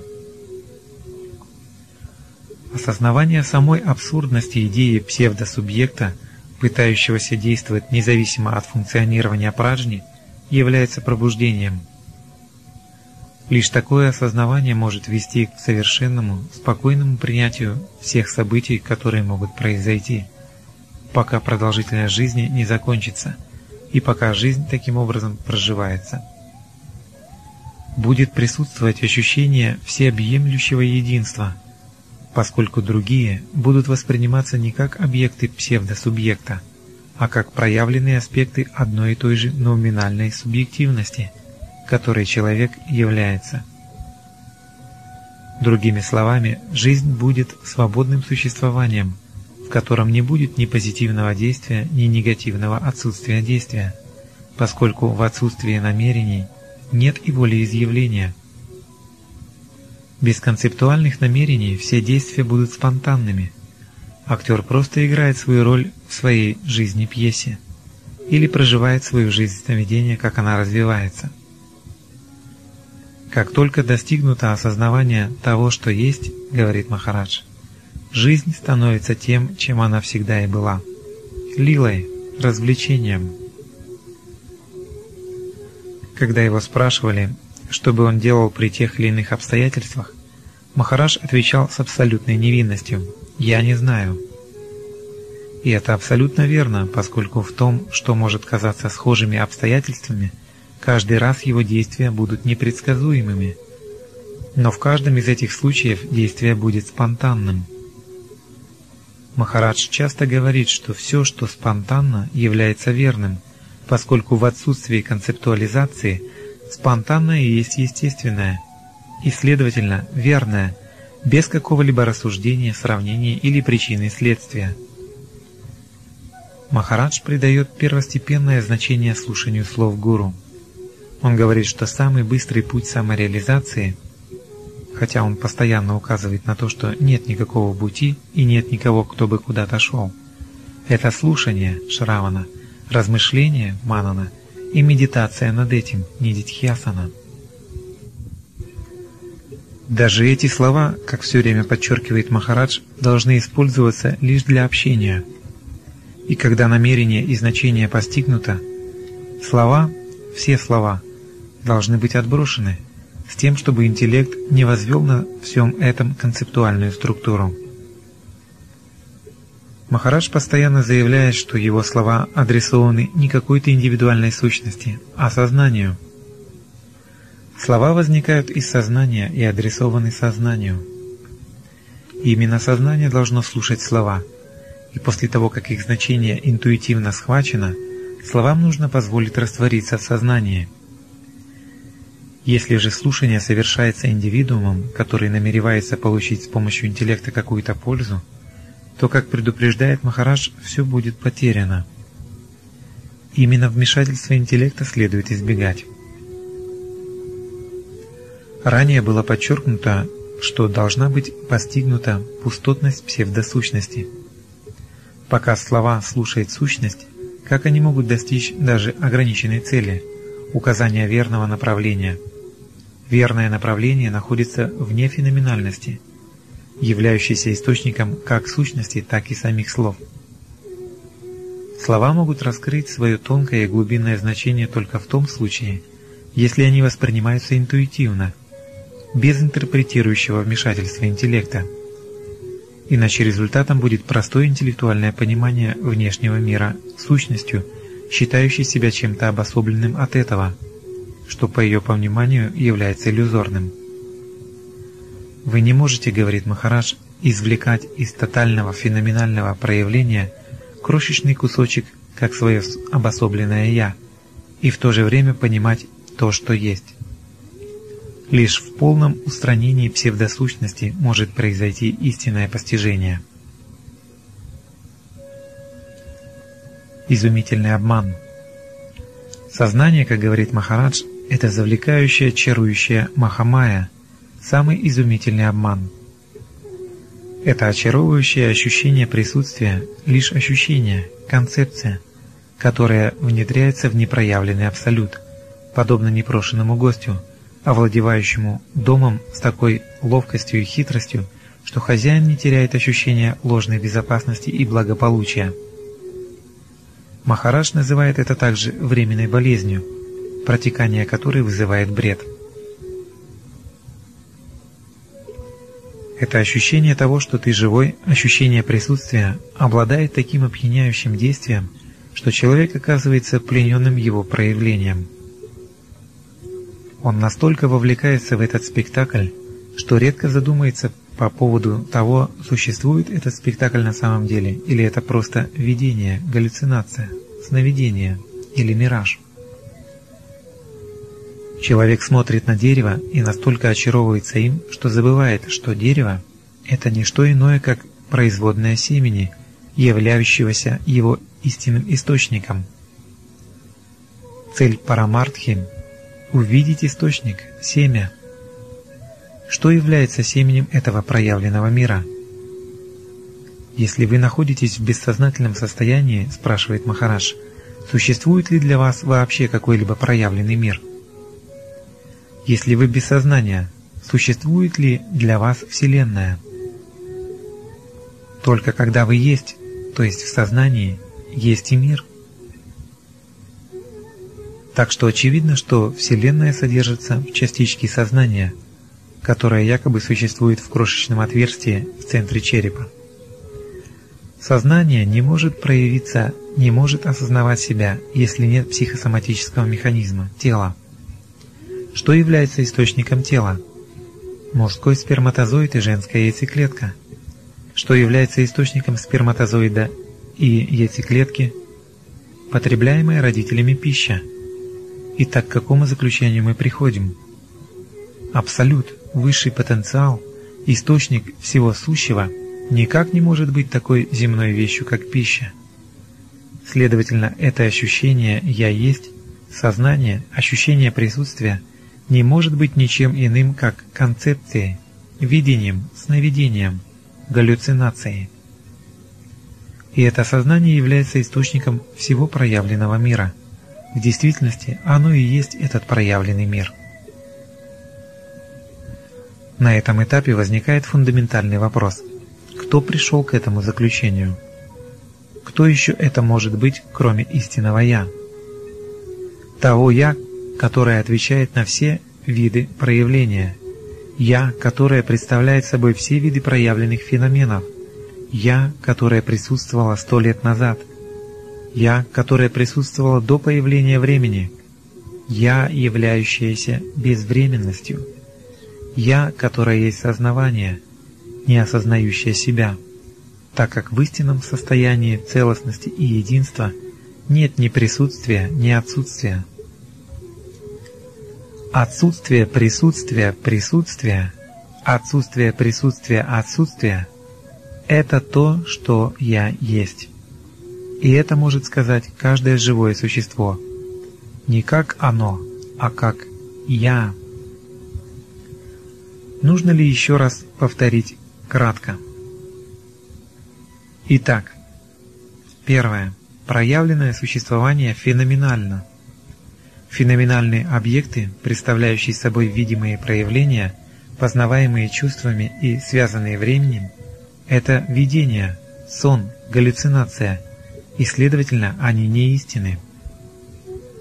Непроявленное существование абсолютно, вне пространства и времени, несознающее существование, непознаваемое чувствами – вечное и, следовательно, истинное. Кто говорит это? Конечно, сознание, пытающееся познать себя и могущее сделать это в силу того, что познание не может познать то, что само является познанием. Глаз не может видеть себя сам, хотя он видит все остальное. Ищущий есть искомое. Это главная, важнейшая истина. Второе. «Я», непроявленное, представляет собой тотальную потенциальность, абсолютное отсутствие известного и познаваемого, абсолютное присутствие неизвестного и непознаваемого. «Я», проявленное, представляю собой тотальность всех феноменальных объектов, тотальность известного в непостижимости непроявленного неизвестного. Третье может существовать только Я, вечное Я, абсолютно необусловленное, без малейшего следа какого-либо атрибута, чистая субъективность. Простая мысль, относящаяся к «я», это немедленное и спонтанное, хотя и иллюзорное рабство. Пусть «я» исчезнет, и немедленно и спонтанно вы есть истинное «я». Четвертое. Феноменально ложное «я» — это лишь видимое проявление в сознании. Как может видимое проявление пребывать в рабстве? Ноуминально истинное «я» — чистая субъективность. Как может она нуждаться в каком-то освобождении? Освобождение – это лишь избавление от идеи того, что есть некто, нуждающийся в освобождении. И пятое. Как человек может знать, продвигается ли он по духовному пути. Может быть, самый верный знак продвижения – это отсутствие какого-либо переживания по поводу продвижения и отсутствие беспокойства по поводу освобождения, являющееся следствием ясного постижения. Мгновенного постижения тотального функционирования нисарги, природы, в котором нет места автономной сущности. Должно быть ясно, что прежде чем пробуждение или просветление сможет произойти, отождествление с воображаемой независимой обособленной сущностью должно полностью исчезнуть. Прежде чем истинная природа будет достигнута, должно быть устранено ошибочное представление о себе. Прежде чем проявится истинное, должно уйти ложное. Это может произойти, говорит Махарадж, несколькими путями – Глубокая интеллектуальная концентрация джняни на источнике сознания приводит нас к тому моменту, когда дуальность, основа интеллекта, внезапно исчезает, и ее место занимает интуитивное ощущение единства. Глубокая любовь Бхакти к Богу также может достичь такой интенсивности, когда опять же дуальность между Бхакти и Богом внезапно исчезает, и наступает осознавание того, что Бхакти и Бог – это не двое, а одно целое. Тот же результат может быть достигнут посредством длительной упорной практики или даже поистине бескорыстного служения другим людям. Однако конечной точкой взлета во всех случаях является полное уничтожение ошибочного отождествления с индивидуальностью. И на этом конечном этапе происходит чудо. В то мгновение, когда ложное отождествление устранено, не остается ничего, с чем можно было бы отождествляться, кроме тотальности. В этом и состоит переживание и джняни, и бхакти, и йогина. Рассматривая вопрос поклонения и знания – Махарадж попадает прямо в точку, когда говорит, что эти два пути неразрывно связаны между собой и по сути представляют собой одно и то же. Любовь к своему истинному «Я» и любовь к Богу не отличны друг от друга. Следующие слова, взятые из книги «Я есть то», дают истинное озарение. То, чем вы являетесь, ваше истинное «Я», вы любите его – и все, что бы вы ни делали, вы делаете для своего собственного счастья. Найти его, познать его, лелеять его – ваше основное побуждение. С незапамятных времен вы любили себя, но любили не мудро. Используйте мудро свое тело и свой ум для служения своему истинному «Я», и это все. Будьте верны своему собственному «Я», пусть ваша любовь к своему «Я» будет абсолютной – не притворяйтесь, что вы любите других, как вы любите себя. Если вы не достигли осознавания своего единства с ними, вы не можете любить их. Не притворяйтесь, что вы есть то, чем вы не являетесь. Не отказывайтесь быть тем, чем вы являетесь. Ваша любовь к другим – это результат самопознания, а не его причина. Без самореализации никакая добродетель не является истиной. Когда вы будете знать, вне всякого сомнения, что одна и та же жизнь течет через все сущее, и что этой жизнью являетесь вы сами, тогда вы будете любить естественно и спонтанно. Когда вы осознаете глубину и полноту своей любви к себе, ваша любовь распространяется на каждое живое существо и на всю Вселенную. Когда же вы смотрите на какую-либо вещь, как на отдельную от вас, вы не можете любить ее – поскольку вы испытываете страх перед ней. Отчуждение вызывает страх, а страх углубляет отчуждение. Это порочный круг. И разорвать его может лишь самореализация. Стремитесь к ней со всей решимостью. Бхакти и джняни в действительности не отличны друг от друга. В обоих случаях отождествление с индивидуальной сущностью на конечных этапах исчезает – и Махарадж с характерным для него прямым и непосредственным подходом к этому вопросу просит нас сразу же принять эту истину за основу и полностью отвергнуть ложное представление.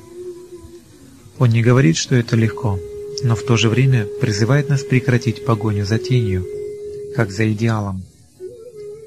Он желает, чтобы мы приняли свое истинное положение прямо сейчас, прочно, с уверенностью – и пусть тень растворится в том, что ее отбрасывает. «Если вы будете продолжать гоняться за тенью, как за идеалом, — говорит он, — идеал будет всегда ускользать от вас».